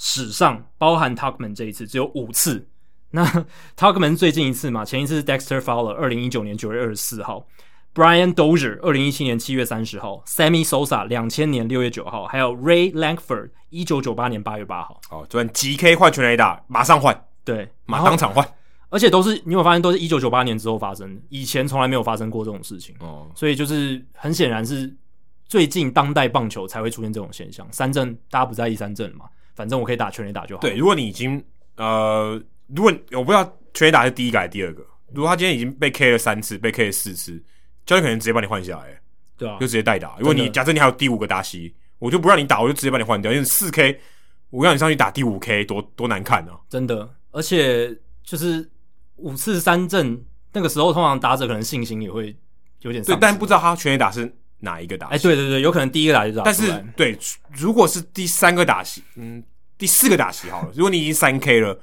因为教练他如果肯定可以换，他会把你换掉。真的，对，所以真的时代不同，然后现现当代棒球真的有这样子的风格。而且你一场比赛，如果你就算被五次三振，你只要能打出一支全垒打，其实你那天也算一个成功的一天嘛。虽然你打，我不我不知道，虽然你打击率很低，可是你的这个长打率还是很不错嘛，对不对？哦、对啊，八成。对吧？应应该有这个数数字嘛？所以对呃没有不到八成，不到八成吧？六分之一乘以乘以四，哦，那还是有点六六六六，还不错啊，还不错啊，对啊，对啊，你加上上垒率的话，其实还是有点八的 OPS 哦，对对啊，所以其实还是不错嘛。所以你如果从数据的角度来看，蛮像 Mike Zunino 每一场的比赛，哎，对啊，还有 Yasmani Grandal。然后这场比赛还有一个更特别，就是史上第一次国联球队在美联球队的主场比赛。然后国联使用国联的球队使用指定打击，然后美联的球队放弃指定打击，因为那天天使呃先发投手是大谷翔平。嗯，好像嗯，只要他继续投，就会有一些莫名其妙的记录跑出来。因为这个以前真的不可能发生，美联球队在自家主场一定是会用这个他们的 DH 制嘛。就是、我宁可不要用投，我干嘛用投手上去打？对啊，而且国联球队来，他们已经可以用 DH 有这个加分的效果，你还让他们这个 DH 干嘛？对，对，真的很难。对，真的。就只有大谷这种人出现才有可能发生。那大谷那天表现也不错，一百零五球六局只掉一分，九次三振，两次保送。可是也是因为那场比赛打到了十三局，所以天使野手深度不足的问题被放大。在第十二局的时候，捕手铃木清因为擦棒球打到面罩受伤，所以。而且加上原本的替补捕手 Max Dasty 在前面已经被换上去代打过了，所以这个时候天使只好用上他们的紧急第三号捕手 Taylor Ward。Taylor Ward 他本来登记是外野手，然后又守过三垒，可是他从来没有在大联盟守过捕手，而且他。他他上次蹲捕已经在大联盟在职业层级蹲捕已经是二零一七年的事情。他有蹲捕过，有蹲捕过，因为他当初被选秀的时候是一个以捕手身份被选进来，没错。哦、那，OK 啊，紧急选他 OK 啊。对，但他不要选林子伟就好。之前林子伟是莫名其妙被当紧急，那，那个是更夸张。但沃尔这个也不遑多让了，因为他上次在职业比赛蹲捕是二零一七年，然后上一次蹲捕是在今年的春训，然后哇，那还有诶，那还还还可以啊。所以对，所以他他才能成为一个紧急用捕手。不然真的是没有人。但通常紧急用就是代表不会用。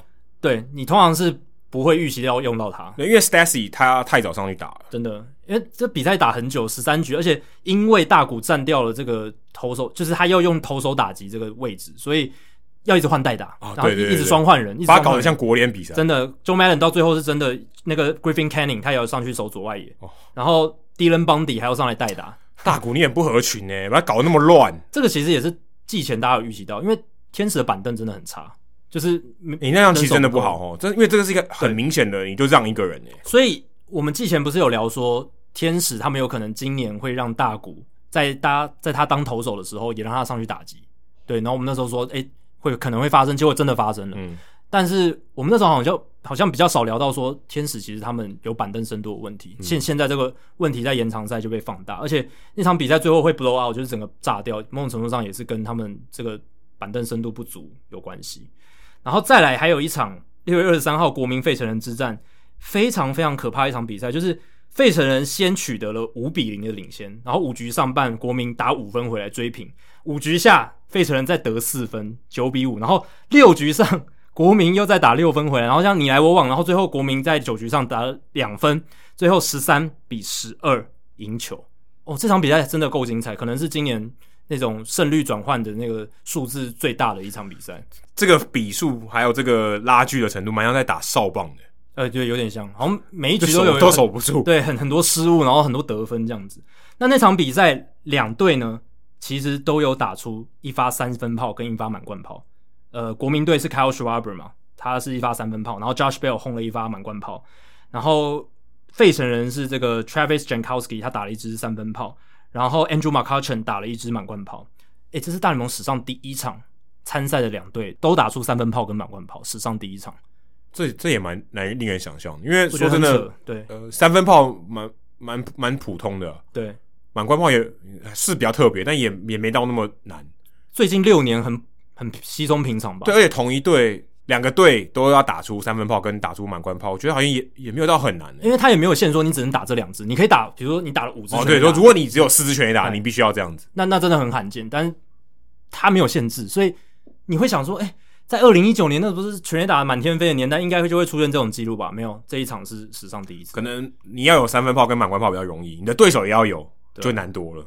这有点有一点点类似我们之前讲 Jordan Montgomery 他投出的那场什么六局掉三分，然后怎么两次保送那一个、哦、那个 pitching line 是史上第一次，有点像类似这种。你如果这样子，二零二一年然后结束以后，你就把这几个奇怪第一次发生的记录列在一起，我想大部分人都猜不出来哪一个是在今年第一次发生的，绝对猜不出来，因为每一个都都蛮蛮不合理的。你只能猜大概一个年代，因为 Jordan Montgomery 他就是呃这个年代的投手，可是你也没有，我是说哪一个记录是在这一年才发生。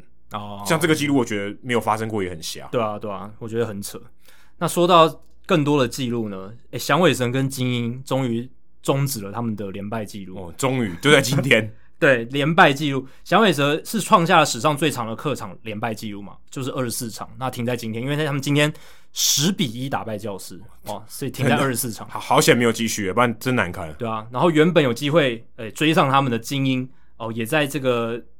打败蓝鸟之后，停把这个记录停在二十场，这是客场连败记录二十场。那响尾蛇也是在这个礼拜六月二十一号的时候，主场打败酿酒人，也把他们就是不不论主客场的连败记录就停在了十七场哦。所以恭喜他们，总算是走出了这个，算是走到了黑暗的尽头吧，就是有一点光芒这样。你怎么知道没有更多的黑暗要等着他们？我觉得应该很难了。我觉得应该因为要输到这样，真的是对，真的是蛮离奇的。要我们说的天时地利人和，然后全部都是在最坏的那一个方向才有可能发生。对，两成胜率代表零点八的二十二次方，二十四次方，那几那低到爆，几率到 真的都只给你两成胜率，比他两成下比他们还差哎。对啊，那个小数点都不知道点点到哪里去，对，可能好几好几万分之一，真的。然后最后呢，来 update 一下这个投手的记录的部分啦。那先 update 一下这个连续三振的记录。其实我们我记得是上一集才聊到连续三振记录，对不对？然后 Aaron Nola 还有达比修尔都有表演。那达比修尔是连续七次嘛？那这没什么。重点是 Aaron Nola 他在呃费费城的这场比赛对大都会，他连续十次三振，而且很讽刺的是，他追平的记录就是大都会名人堂投手 Tom Seaver 在一九七零年创下的这个记录。嗯，他的对手就是大都会。对啊，而且大都会的那些选手上面。还有这个 Seaver 的背号，对啊，会不会是冥冥之中 Tom Seaver？但是他为什么要助 Aaron Nola 一臂之力呢？完全他可能助错了，对，可能下下错了这样子，可能给给力给给到另一边的投手，连续十 K，哎，这真的不容易哦。然后再来就是 Jacob Degrom，Jacob Degrom 他在这个六月二十一号的时候出赛嘛，又是五局六 K，然后两次保送，没有失分，只被打一支安打，防御率降到零点五零。所以他依然是哦大联盟史上前 N 场先发防御率最低的，呃前十二场现在是前十二场先发了嘛，已经连续到这个记录了，而且呢，他也是这个史上连续先发失不超过一分的这个先发连续最多场，连续十二场，这是史上最多的记录，而且这个先发是至少要投两局哦。所以你如果是只投一局的那种 opener 不算在这里，以前也没有 opener 啊。对，以前没有。那以前之前的记录是连十一场有这样子失分不超过一分的这样子的先发，是 Bob Gibson 保持的记录，一九六八年。哦，就是这个神奇的一年，今年就会变成二零二一了，一九六八就会不见了。没错。然后呢，第三名。就是我们刚刚提到的 Jake Arrieta 哦、oh,，Jake Arrieta is good at baseball。哎，真的 very good at baseball。他在二零一五年一直横跨到二零一六年季初，连续十场先发，失分都不超过一分。哦，这个真的很困难，但是都在今年一一的被 Jacob deGrom 过关斩将这样子打破了。哎，他这也是啊、哦，他斩五将，没有斩六将，过五关斩六将。对，对对。然后最后一个就是六月二十六号，今天 deGrom 又先发了。哎，但是他有失分呢。他失了两分，呃，所以他那个我们刚刚前面提到那个记录就没有继续了，而且他的防御率也暴增，我觉得有这个 air quotes 暴增到的零点六九，真的是好夸张啊，好夸张的一个数据。而且他还有另一个记录，就是他的这个三十一局无失分的记录，连续三十一局无失分的记录也终止了，没能打破大都会队史的连续无失分记录。这个原记录是 R.A. Dickey 在二零一二年他的赛扬赛季所投出来的。他那个时候是连续三十二点二局无失分，相当于可能六次先发，对啊，五次到六次，五到五到六次，而且那个时候，诶、欸、R.D.K 还是一个蝴蝶球投手，他能够投出这样的记录是很扯的。蝴蝶特别会飞啊，嗯，然后 Jacob deGrom 今年他已经投了一百七十二颗至少一百英里的速球哦，至少一百，其实不只是速球，就是一百七一百七十二颗飙破百英里的球路，那这个是大联盟。先发投手里面哦，最多的第二名是谁？是光芒队的 Shane McClanahan。他他今天也有先发，但他的数量只有十五颗，所以 deGrom，而且我记得他刚上来这个初登板，好像第一个打席就飙三颗。哦，对，就是、对，Mike Mike Cannon，他前面几次的出赛比较多百英里的球，他最近几场都没有。比较多，就是至少最近我记得他第一个打席山镇 Mark Cannon 的时候，好像就三颗破百，对，嗯、那那才现在才十四颗，十五颗，十五颗，十五颗，加上今天十五颗，所以他可能在前面都用完。了，今应该都用完。了，他今天好像只有投一颗而已，对，所以 deGrom 一百七十二颗是海放的所有先发投手，当然如果你把后援投手也纳进来，deGrom 也能排在第二名，第一名是我们刚才也提到的印第安人队的终结者 Emmanuel Classe，他有今年已经投了两百零九颗百英里火球，所以。他基本上只要是四缝线都破百，对，所以我觉得如果他入选明星赛，代表印第安人队也合理了，因为哇，好好屌啊，就是火球男的极致。不知道选 Karen Check 还是他哈？对啊，因为你你说我们之前最最熟知的火球男 Chapman 今年才九十三颗而已，对，所以他已经有点有点荡下去了。哎、欸，不能年纪不能比啊，对，年纪不能比，所以这个百英里火球的这个代言人现在看来已经换人当了，已经 Class 已经登基了，还有 deGrom。好，以上就是《Hito 大联盟》第两百二十三集的内容。如果大家喜欢我们节目的话，请千万记得不要推荐给你的朋友，因为这样做的话，你很快就会变成朋友里面最懂大联盟的那个人啦。你朋友没有听到《Hito 大联盟》，大联盟的知识就会越来越跟不上你。假如你有任何棒球相关的问题，我们的听众信箱随时欢迎来信，你可以在节目叙述和我们的官网 hitomlb.com 上面找到。还有，别忘记到 Apple Podcast 给我们五星评价和留言反馈，让我们能够做得更好，也让还没有听过 Hido 大联盟的朋友可以更快速的认识我们。如果你写的不错的话，我们也会在节目开头中念出来分享给大家哦。今天就到这里，谢谢大家，拜拜，拜拜。